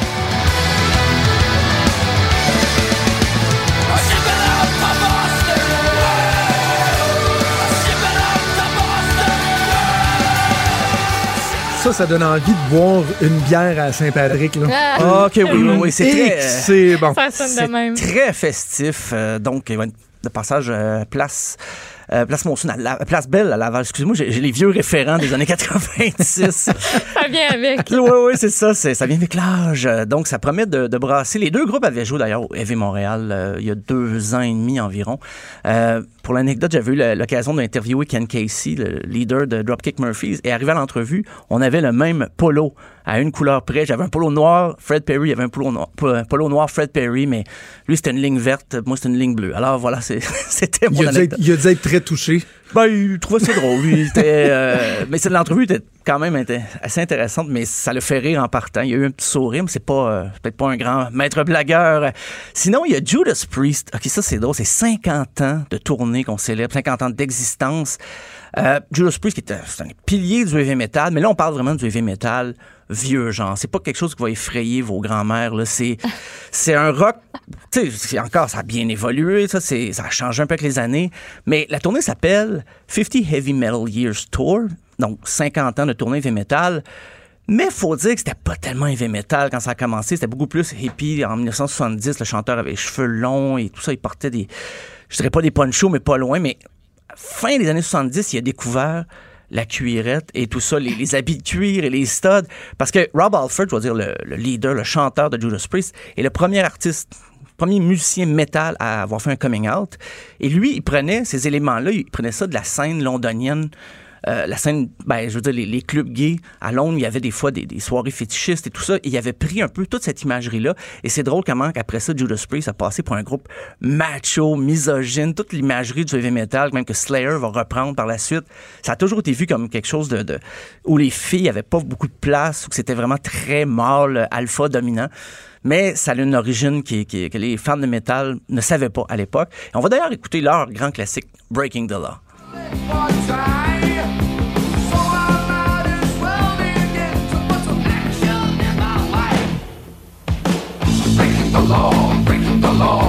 The law, break break the law. Ah, un classique, ça. C'était du métal, là, quand t'écoutais ça. Ben, Ah oui. Pour ceux qui aimeraient en savoir un petit peu sur l'histoire de Judas Priest, je, je conseille le film Rockstar avec Mark Wahlberg, qui est aussi produit par Mark Wahlberg. C'est l'histoire de Judas Priest, mais comme ils n'ont pas obtenu les droits de la biographie du groupe, ils ont romancé ça, ils ont changé le nom du groupe et tout, mais ça représente vraiment l'histoire de, de Rob Alford qui fait son coming out et puis qui quitte le groupe à un moment donné, qui est remplacé par un chanteur qui faisait un groupe hommage à Judas Priest. Donc c'est c'est assez drôle. C'est pas le plus grand film dans le genre, mais c'est divertissant il y a des parallèles qui sont intéressants à faire. Et en tournant, en terminant, j'ai une mauvaise nouvelle. C'est Metallica qui a annulé deux gros Ouais. shows pour cet été. Euh, c'est pas une nouvelle qui va nécessairement toucher les fans montréalais, mais en fait, tous les, les, les adeptes de Metallica qui s'inquiètent de l'état de santé de James Hetfield, ben là, ça, ça vient toucher un peu. Il avait déjà annulé, euh, ben le groupe avait annulé sa tournée australienne, néo-zélandaise, qui était prévue pour l'automne dernier, parce que James Hetfield était retourné en désintox. Ça allait beaucoup mieux au cours des dernières semaines, mais euh, pour poursuivre son traitement, il a été convoqué à des thérapies qui auront lieu les mêmes week-ends, deux gros shows de Metallica. C'était soit le, le- durant le week-end du 15 au 17 mai pour le Sonic Temple et du 18 au 20 septembre euh, au Lou- Louder Than Life à Louisville, dans le Kentucky. Donc, il a pris la décision qu'il devait prioriser sa santé mentale avant tout. Puis, dans les circonstances, il semblerait que c'est ce qui est le meilleur, c'est la meilleure décision possible pour lui. Euh, il, y a quand même deux, deux gros festivals qui n'ont pas annulé. Il y a Welcome to Rocksville, Aftershock. Euh, James Hetfield hier s'est expliqué longuement sur le site de Metallica en précisant que c'est- il pouvait pas repousser ces deux week-ends-là. Ça, ça pouvait pas être déplacé. Euh, bien sûr, le groupe euh, essaie de rembourser là, les gens qui avaient des billets spécifiquement pour Metallica, ou du moins un échange. Ce qui est un peu compliqué parce qu'on parle d'un festival. Il y avait d'autres artistes et c'est pas écrit nécessairement sur le billet qui était venu voir. Ouais, c'est ça. Ah, tu ouais. peux pas découper le prix du billet. Ben Pas non, il n'y du a pas de discrimination sur. Exactement. ben, toi, tu l'as acheté juste pour Metallica. On va te croire sur parole, on va te rembourser. Ben, c'est Mais, ça. euh, mais écoute, en même temps, je l'ai lu sa, sa publication hier. Là, tu sais, c'est- il est très transparent, il est très Ah honnête, oui. euh, il est très authentique, très authentique pas de bullshit. Ah, non, non, pas du tout. Je peux pas y reprocher de mettre sa santé euh, avant tout, d'abord Ben et avant tout. Puis il, il s'engage à ce que tous les autres spectacles soient, euh, soient faits, mais ceux-là, ça peut pas. C'est- il peut vraiment pas, puis il peut pas tasser. Je pense que c'est le centre euh, où, là où va se tenir sa thérapie, il peut pas modifier la date. Il y a d'autres, il y a d'autres patients, il y a d'autres personnes qui vont là, donc il y a d'autres personnes à traiter. Alors, il peut pas. euh, j'ai, trouvé ça quand même assez courageux. Mais il y a des remplaçants. Il y a pas un remplaçant, mais deux remplaçants. Tool va les remplacer Ah, donc. à All Louder Than Life et Red Hot Chili Peppers aussi. Donc, pour euh, l'autre euh, festival, qui, le Sonic Temple, ça n'a pas été annoncé. En fait, non, pour le Sonic Temple, ça va être Tool et Red Hot Chili Peppers, mais le Louder Than Life, ça va être annoncé sous peu. Donc, euh, c'est- à suivre parce que même les dates que je parlais de, pour ceux qui nous écoutent d'Australie ou de Nouvelle-Zélande, euh, ça a pas été donné, les, les dates n'ont pas été confirmées pour le retour. Donc, beaucoup de concerts à prévoir au cours des prochaines années pour Metallica pour rattraper le petit retard. euh, Voilà. voilà. Hey, dis-moi avant que je te laisse, euh, est-ce que tu suis ça, toi, les indices que laisse un peu partout le Festival d'été de Québec dans les jours qui précèdent euh, le dévoilement de sa programmation? Euh, un peu, oui. j'ai- je- Ils ont, ils ont, euh, ils ont pris l'habitude de faire ça depuis euh, quelques années. Hier, ils ont ça. laissé un premier indice. Et là, dans un message qui parlait du fait que la prévente était aujourd'hui, que la programmation était de demain, il y avait en italique les expressions soyez fort, continuez et aussi espérez. Et en bas, il y avait comme euh, deux symboles là, euh, de, de, de, de, de, de, de- de- lorsqu'il y a des entraves euh, sur la route, mettons, là, Ouais, ouais, marqué ouais. attention, attention. Et là, tout le monde essaie de savoir Oh, qu'est-ce que ça veut dire. Moi, le attention, attention me laisse penser que ça pourrait être Shine Down, OK. qui ont eu un gros succès. Et continuer, be strong and euh, quelque chose. tu sais, Ça peut-tu être une. euh, Ben, j'ai regardé, j'essaie de penser à des paroles. Il y en a qui pensent que, euh, parce que euh, ça dit aussi le temps est venu. Ce qui pourrait ressembler à It's Time d'Imagine Dragons. On se souvient qu'il y a eu le Oh, quote interrompu avec Imagine Dragons Ouais. la semaine, la- l'année dernière. L'espèce de reprise de, de, de Foo Fighters de quelques années avant où euh, la tempête, l'orage est venu annuler le show après deux tunes. là. Donc, bien des gens qui espèrent le retour d'Imagine Dragons. Donc, euh, deux noms que je vais surveiller, ça. Imagine Dragons et Shine Down. Puis il y a Pennywise aussi. Il y en a qui disent que ça Ouais. pointerait Ouais. vers ça à cause qu'il y a, y aussi hein? un signe de pièce avec deux barres dessus parce que le groupe est américain. Là, on pousse vraiment. Là. Euh, il était temps pour l'album About Time en 1995. Oh. Ça, ça a été tout décortiqué par euh, 99 scènes. Et sinon, il y a Soyez fort et continuez. Ce serait les paroles de la chanson Keep Moving On, Stay Strong and Carry On, qui est répétée plusieurs fois dans le refrain. Oh, et sinon, oh, pour oh. Espère, la chanson A Little Hope. Fait Puis que- attention, attention, il l'explique-tu ou Ben ça aurait été un indice double pour deux? je- Non. Surtout que Pennywise va jouer au Saguenay dans Ben oui. les dates là, Ouais, vraiment puis- rapprochées. là. En plus, on a dit du côté du festival d'été qu'il allait y avoir ben, une rumeur, en fait, comme quoi il y a une journée punk qui serait faite. Oui, oui, Oh, oui. oh. Ça va Ouais. être notre occasion, je pense, de prendre Le une bière 11 juillet. ensemble, Steph. Ouais. Ça va être notre, notre occasion. Mais Shinedown, j'ai regardé dans leur calendrier, ils n'ont pas de show pendant le Festival d'été de Québec Oh. et à la fin juillet, ils sont à Windsor, en Ontario. Fait que, tu sais, Mm. l'équipement de scène peut rester pas loin. Oh, on a du fun. On a du fun. On a du fun. Fait que, on, on, superve- on va, on va pouvoir s'en reparler dans les prochains jours. Merci Stéphane, on se reparle demain. Franchement dit. Jonathan Trudeau. Et Maude Boutet. Appelez ou textez au 187 Cube Radio 1877 827 2346. Cube Radio. Cube Radio. Avant d'aller à la chronique euh, d'Alex Moranville-Ouellette, Mo- Maude, euh, une grosse nouvelle de dernière heure qui concerne euh, le blocage à Kanawaki. Oui, le Canadien Pacifique qui obtient une injonction donc pour forcer le démantèlement de la barricade qui est érigée sur la voie ferrée à Kanawaki. Euh, Il y a des manifestants qui bloquent cet endroit-là en fait depuis le 10 février. Ils sont sur les euh, voies ferrées et ça, ben, ça fait en sorte qu'il y a la ligne d'Exo, entre autres la ligne 4 entre Candiac et Montréal qui est interrompue depuis le 11 février. On va avoir euh, plus de détails dans les euh, prochaines minutes, les prochaines heures à propos de cette injonction. Et ce qui est bien intéressant, c'est que depuis le début de la crise, notamment lorsqu'on parlait au gouvernement fédéral de ce qui se passait au Québec, le gouvernement fédéral disait, ben, c'est aux provinces et aux corps policiers à faire respecter les injonctions. Or, il n'y en avait pas eu d'injonction à cet endroit-là. Là, il y a eu injonction. Maintenant, est-ce que le Canadien Pacifique va demander aux corps policiers de faire respecter cette injonction-là? Oui. Euh, il y a et les peacekeepers dans tout ça. c'est Il y a la ça. police que les- CP, il y voilà. a la SQ qui va Ce intervenir sera au pas final. simple. euh, ouais. Ce sera pas simple. On va suivre ça évidemment au cours des prochaines heures. Il y a Alexandre Moranville-Ouellette donc qui nous rejoint. Salut Alex. Salut Jonathan. Pour la chronique internationale monde. d'Alex Moranville-Ouellette. Écoute, on commence avec une première nouvelle. Déjà, juste avec le titre de, euh, de ta nouvelle, tu m'apprends quelque chose.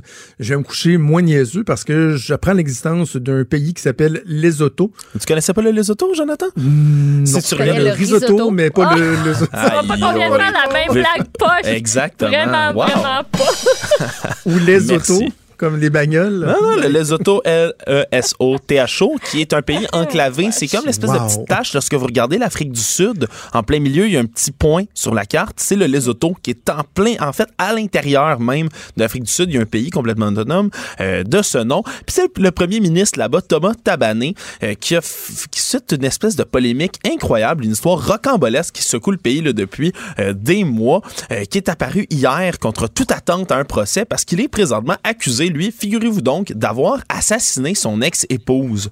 Rien de moins.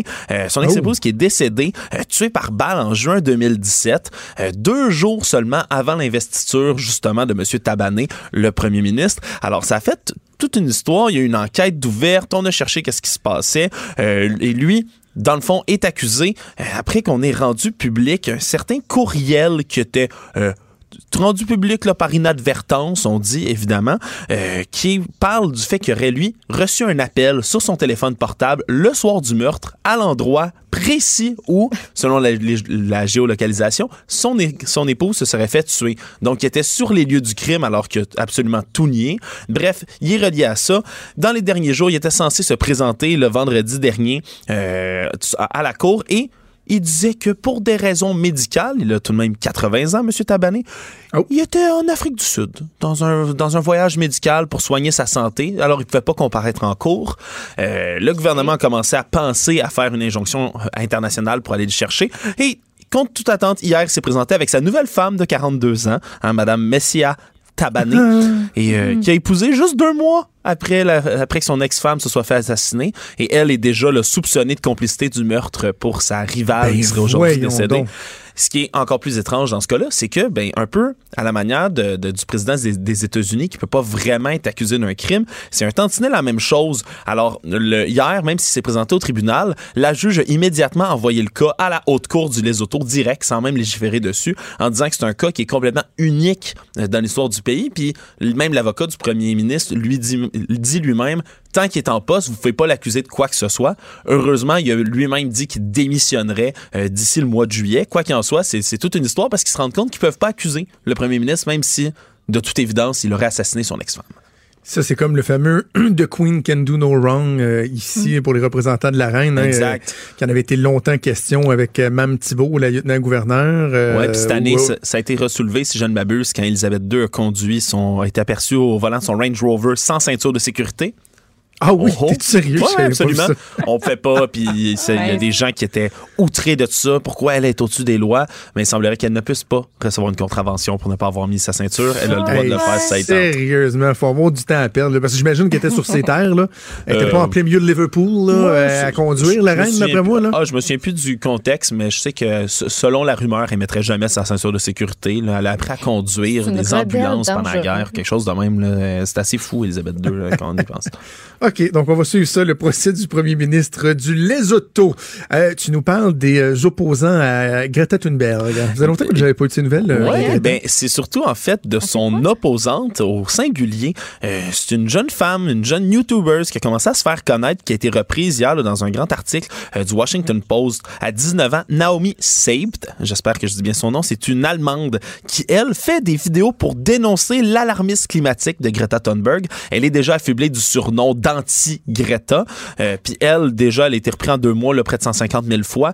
Euh, c'est pas encore là, ultra viral, euh, mais elle, se présente, elle, comme l'alternative à Greta Thunberg. D'ailleurs, on peut entendre un peu son message. Elle reprend les slogans de Greta euh, pour les twister à sa manière. With all of that said, don't let an agenda that is trying to depict you as an energy sucking leech on the planet get into your brain and take away all of your passionate spirit. I don't want you to panic. I want you to think. I don't want you to panic, I want you to think. On se souviendra du I want you You to to panic. panic, Je ouais. veux que vous paniquiez euh, de Greta. Là, elle le reprend en disant Je ne veux pas que vous paniquiez, je veux que vous pensiez. Euh, alors, C'est quoi son nom, tu disais, Alex? Elle, c'est Naomi Seibt, S-E-I-B-T. C'est Euh, c'est spécial de l'entendre, elle, avoir ce discours-là, parce qu'on a beaucoup, tu sais, j'évoque le hashtag OK Boomer qui a été beaucoup utilisé, entre autres, tu sais, par des gens pour dénoncer la- le même genre de choses qu'elle dénonce, tu sais, l'alarmisme. Puis, tu sais, moi, à date, j'avais vu aucun jeune dire Greta, là, elle a pas de bon sens. C'est une je- maudite folle. Et je tu sais. détesterais doucher ton enthousiasme, Maude, mais euh, il y a quand même un bémol énorme à tout ça, c'est que ben on s'est rapidement rendu compte que elle, elle est en fait pas employée, mais elle se fait porte-parole du think tank Heartland Institute, qui est un institut qui fait campagne contre le consensus climatique et contre le dérèglement climatique. D'ailleurs, qui sont très proches du cercle de conseillers et de conseillères de Trump. Euh, elle, c'est vraiment comme un peu le fer de lance de cette organisation-là, qui est très souvent, euh, qui est très souvent accusée d'avoir des membres, entre autres euh, le physicien William Harper, qui est Harper, qui lui est un climato-sceptique notoire. Donc c'est certain qu'il semblerait qu'elle soit un peu financée, poussée de l'avant par des, des- des militants qui, qui sont contre les, les, les- les Fait changements utilisé. climatiques. là. Fait qu'il y en a qui ont reproché à Greta d'être utilisée. Puis là, elle est comme utilisée Ouais. par ces gens-là, ben, probablement de, de son gré, j'ose le croire. Ouais, mais eux reprennent le 19 ans, là. Ouais. Eux reprennent ses vidéos, mais c'est pour ça qu'elle, en entrevue, elle refuse le titre qu'on lui donne d'anti-Greta Thunberg parce qu'elle dit que ça, équivaudrait à dire qu'elle est une, une marionnette d'un certain lobby. Euh, dénonce d'ailleurs directement Greta en disant qu'elle est une marionnette, une marionnette endoctrinée, pour la citer dans ses propres mots. Alors, euh, elle se dit plutôt ouvert au dialogue, à, réfléchir, etc. Pour l'instant, évidemment, elle n'a jamais pour l'instant, évidemment, elle n'a jamais la notoriété que- qu'a Greta Thunberg autour de la planète, mais tout de même, là, ça fait, euh, ça fait un, une espèce de, de, de- d'antithèse, si on veut, au message de la jeune militante qu'on connaît tous. Intéressant. euh, C'est aujourd'hui. comme s'il y a des gens qui voulaient Spécial. combattre le feu par le feu. là. Tu sais, On va prendre une jeune, nous autres aussi, qui Non, c'est ressemble avec. euh, et euh, je suis pas certain que ça va fonctionner. Pas certain. OK, euh, tu termines avec euh, une nouvelle, mon Dieu, qui pique ma curiosité. euh, les hippopotames de Pablo Escobar. C'est une nouvelle qui m'a tellement fait sourire quand je l'ai lue. Euh, c'est une petite, petite ville en Colombie qui s'appelle Doradal, qui est à peu près à 4 heures de Medellín, là, la, la, la, la grande ville qu'on connaît. Euh, le truc, c'est que dans les années 80, quand Pablo, quand Pablo Escobar était euh, évidemment à la, haute, à la grande hauteur de son pouvoir, là, de son cartel de drogue, on se rappelle un narcotrafiquant des plus célèbres de l'histoire, euh, lui, dans son énorme propriété privée, euh, il y avait, qui, qui faisait 2225 hectares, pour tous ceux qui s'intéressent, il y avait un zoo privé. il Ben y avait oui. des éléphants, des girafes, toutes sortes d'animaux dans sa cour, et entre autres, là-dedans, quatre hippopotames. Quand on a démantelé, après sa mort en 1993, un peu tout le zoo, sa propriété, les animaux, euh, etc., euh, les seuls qu'on n'a pas déplacés, il semblerait, ce, soit, ce sont les hippopotames, parce qu'ils sont trop gros, ça coûtait trop cher dans les coûts euh, de transport, alors ils les ont littéralement abandonnés sur place en disant, bon, ils vont finir par mourir de leur belle mort. Oh. Oh, chiant. Le problème, c'est que l'énorme propriété de M. Escobar qui est tombé à l'abandon, ben ça se trouve près de grands pâturages, ça se trouve près d'un du cours d'eau principal d'ailleurs du pays, le Rio Magdalena, et ben les hippopotames s'y sont acclimatés, s'y sont accouplés, si bien que maintenant ben il y a une communauté de 80 hippopotames qui se promènent euh, dans ce petit village là et un hippopotame c'est pas rien, c'est 3 tonnes quand même là, de, de, de, de muscles, de gras. C'est pas Et- très doux, hein. C'est pas, euh, L'animal- gentil, gentil. L'animal qui cause le plus de décès en Afrique par année, plus que tous les autres animaux sauvages. Euh, c'est dangereux, c'est c'est Plus gros. que des serpents. Ben, effectivement, plus que les serpents. Puis non seulement, là, c'est un danger, on les gens commencent à s'inquiéter pour leurs enfants. Euh, Il y a une école primaire à proximité de là où on peut même retrouver des panneaux attention aux hippopotames. Euh, L'hippopotame, je vais le rappeler, ce n'est pas du tout un animal qui est présent en Amérique du Sud, mais loin de là. Euh, il commence à détruire aussi l'écosystème un peu partout autour d'eux. Et ben, il y a des organismes qui commencent à s'inquiéter parce que selon euh, le rythme de croissance actuel où ça va, euh, il pourrait y avoir des- une communauté de près d'un d'un millier d'hippopotames dans pas long si rien n'est fait. Alors, Mais voyons. Ouais, ouais, alors ils sont, ils sont vraiment Hey, avec un problème, puis c'est pas, c'est pas une mince affaire euh, de, de retirer, si on veut, de la circulation ces hippopotames-là. Ils veulent pas non plus juste partir à la, à la chasse et les éliminer. Alors, il y a une- un organisme, Cornaré, qui est une agence environnementale de l'endroit, qui se sont mis euh, comme mission, qui se sont donné comme mission de stériliser certains hippopotames. Déjà, ils ont- ils l'ont fait avec succès avec une femelle hippopotame. Comme ça, ils se reproduiront pas. Ils vont finir par mourir de leur belle mort. Euh, le problème, c'est que seulement de pratiquer l'opération, évidemment après avoir attiré l'animal, l'avoir capturé, l'avoir mis sous sédatif, qui est un processus assez complexe, l'opérer, il y a tellement de gras et de muscles un hippopotame que c'est, ça prend trois heures juste ouvrir l'hippopotame. Oui, pour aller le stériliser. Alors, euh, c'est tout un programme, c'est- ça coûte de l'argent et cet organisme-là dit, ben, sans fonds supplémentaires, on n'aura jamais les moyens euh, de pouvoir débarrasser la région de ces hippopotames-là. Euh, la population va continuer à croître malgré nos efforts, puis on ne sait pas quoi faire. À ce qui paraît, seulement les excréments des hippopotames sont en train de changer le pH des lacs et des rivières sur place. Donc. Ça tue la faune et la flore. Oui, oui, c'est Tout vraiment... ça à cause de Pablo. Tout ça à cause de Pablo Escobar qui a importé des animaux et qui imagine, je, je sais pas si c'est une fake news ou si c'est vrai, mais il paraît qu'à l'époque, il avait hésité entre les laisser mourir là ou les envoyer aux zoos de Falardeau. Ah oui? Tu sais, il s'en serait débarrassé bien plus facilement en les envoyant aux de Falardeau, là. Hello. Aïe, aïe, aïe, aïe, aïe. Fake news! Fake news. Hey, justement, avant qu'on on se laisse le reste de trois minutes, toi qui suis euh, les phénomènes louches sur les internets, deux éléments qui ont retenu mon attention. Premièrement, je ne sais pas si tu as vu euh, une vidéo d'Harvey Weinstein qui a circulé hier. Tu sais, c'est- il y a des choses qui peuvent partir en, en vrille tellement rapidement. J'ai vu ça euh, sur Twitter, ça a été partagé des centaines de fois. Une vidéo où tu vois Harvey Weinstein sortir du poste de police puis embarquer dans un fourgon cellulaire menotte au point et marcher et marcher de belle façon. Et là, là, tout de suite, ça a parti. Le monde dit Ah ouais, c'est ça, puis ça marchait tant, ils nous avaient, c'était juste une manipulation, puis il n'y a pas personne qui, qui a pris soin de se rendre compte qu'il n'était pas habillé pareil Ouais. et que c'était une vidéo de 2018, ça, la première fois qu'il avait été arrêté. Bon, ben là, ça, c'est... c'est- Tu sais, Je pense- ça démontre à quel point, tu sais, à un moment donné, il faut être, euh, faut être rigoureux. Puis l'autre chose, c'est euh, Quaden Bales. le jeune Australien, la vidéo qui, qui a fait le tour du monde vendredi, on en avait parlé dans notre, dans notre émission, Maude. Ouais. Je sais pas si vous avez vu ça passer, la contre-nouvelle qui a commencé à circuler à l'effet que finalement Quaden Bells avait 18 ans. Euh, Oh, que c'est un acteur. Vous avez pas vu ça passer? Oui, j'ai vu ça passer, Ça mais rappelle, ça aurait été un acteur, des photos de lui dans un party avec un signe de 18 qui aurait été quand il célébrait ses 18 ans. Euh, une photo où tu voyais qu'un verre de, de- de vin, une autre photo avec une poignée d'argent. Et là, le mouvement le- le- le- de, de- de- de sympathie a comme freiné bien sec. là. Ça a Ben, freiné bien sec. Et là, Mais ils se sont rendus compte que c'était pas vrai que c'était pas vrai. Et là, ça me. pff, Moi, ça- honnêtement, je suis un peu mystifié par cette histoire-là. Ça me rappelle euh, un peu l'histoire de parents là, qui, tentaient d'adopter une petite fille qui pensait qu'elle était, qui pensait que c'était une petite fille, puis finalement c'était une naine, là, vraiment plus vieille. là. Il y avait cette espèce d'histoire folle-là, mais ça me rappelle un peu cette. euh, Mais, mais tu Euh, comprends, Alex, que dans le temps de Quaden Bales, c'est pas vrai que c'était pas vrai.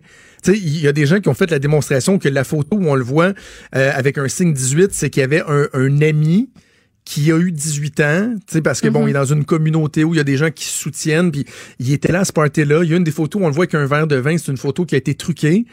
Et l'espèce de Ah, contre-preuve absolue, c'est qu'il y a un reportage qui avait été fait sur lui il y a quatre ans, alors qu'il avait quatre ans, et que dans la vidéo, tu vois bien que c'est un bébé de quatre ans. Là. Tu sais, Il, il a pas l'air d'avoir 15 ans. Là. Fait que c'est épouvantable qu'il y a des gens mal intentionnés qui ont réussi à freiner l'espèce d'élan de sympathie, ou en tout cas à, À instaurer une un espèce de doute. doute, à Ouais. semer un doute, alors que l'histoire, elle est authentique. Là. Puis, tu sais, c'est pas tout le monde qui va voir la, la contre-preuve qui a été faite, mais si vous voulez vraiment avoir l'information juste, il y a beaucoup de comptes qui, justement, disent pourquoi, si cette nouvelle-là est vraie, pourquoi ça, c'est faux. Entre autres, il y a LCI, c'est en France, qui fait euh, qui a une page qui s'appelle Info ou Intox. Suivez ça. Vous allez être euh, bien ferré. Oui, LCI, Info ou Intox. Ils ont fait une vidéo entre merci, merci Alex. Euh, On se reparle la semaine prochaine. Merci à toi, Maude. Également, on remercie euh, Mathieu Boulay à la recherche Mm-hmm. et Joanie Henry à la mise en onde. C'est Caroline Saint-Hilaire qui s'en vient en remplacement de Sophie. Et je serai là dans le premier Ah oui, tu segment du show parce qu'on on aime ça chicaner, jaser, s'amuser, Caroline et moi. Donc, bougez pas, on vous revient dans Elle quelques fait le instants. signe de la tête. Non, non, non, non. Non? Ah, OK. Ben, restez pas là-bas, Caroline. C'est bon. Débrouille-toi pendant 15 premières OK, minutes. Allez, on se parle demain à 10h. Salut. Cette émission est maintenant disponible en podcast. Rendez-vous dans la section balado de l'application ou du site cube.radio pour une écoute sur mesure en tout temps. Cube Radio, autrement dit. Et maintenant, autrement écouté.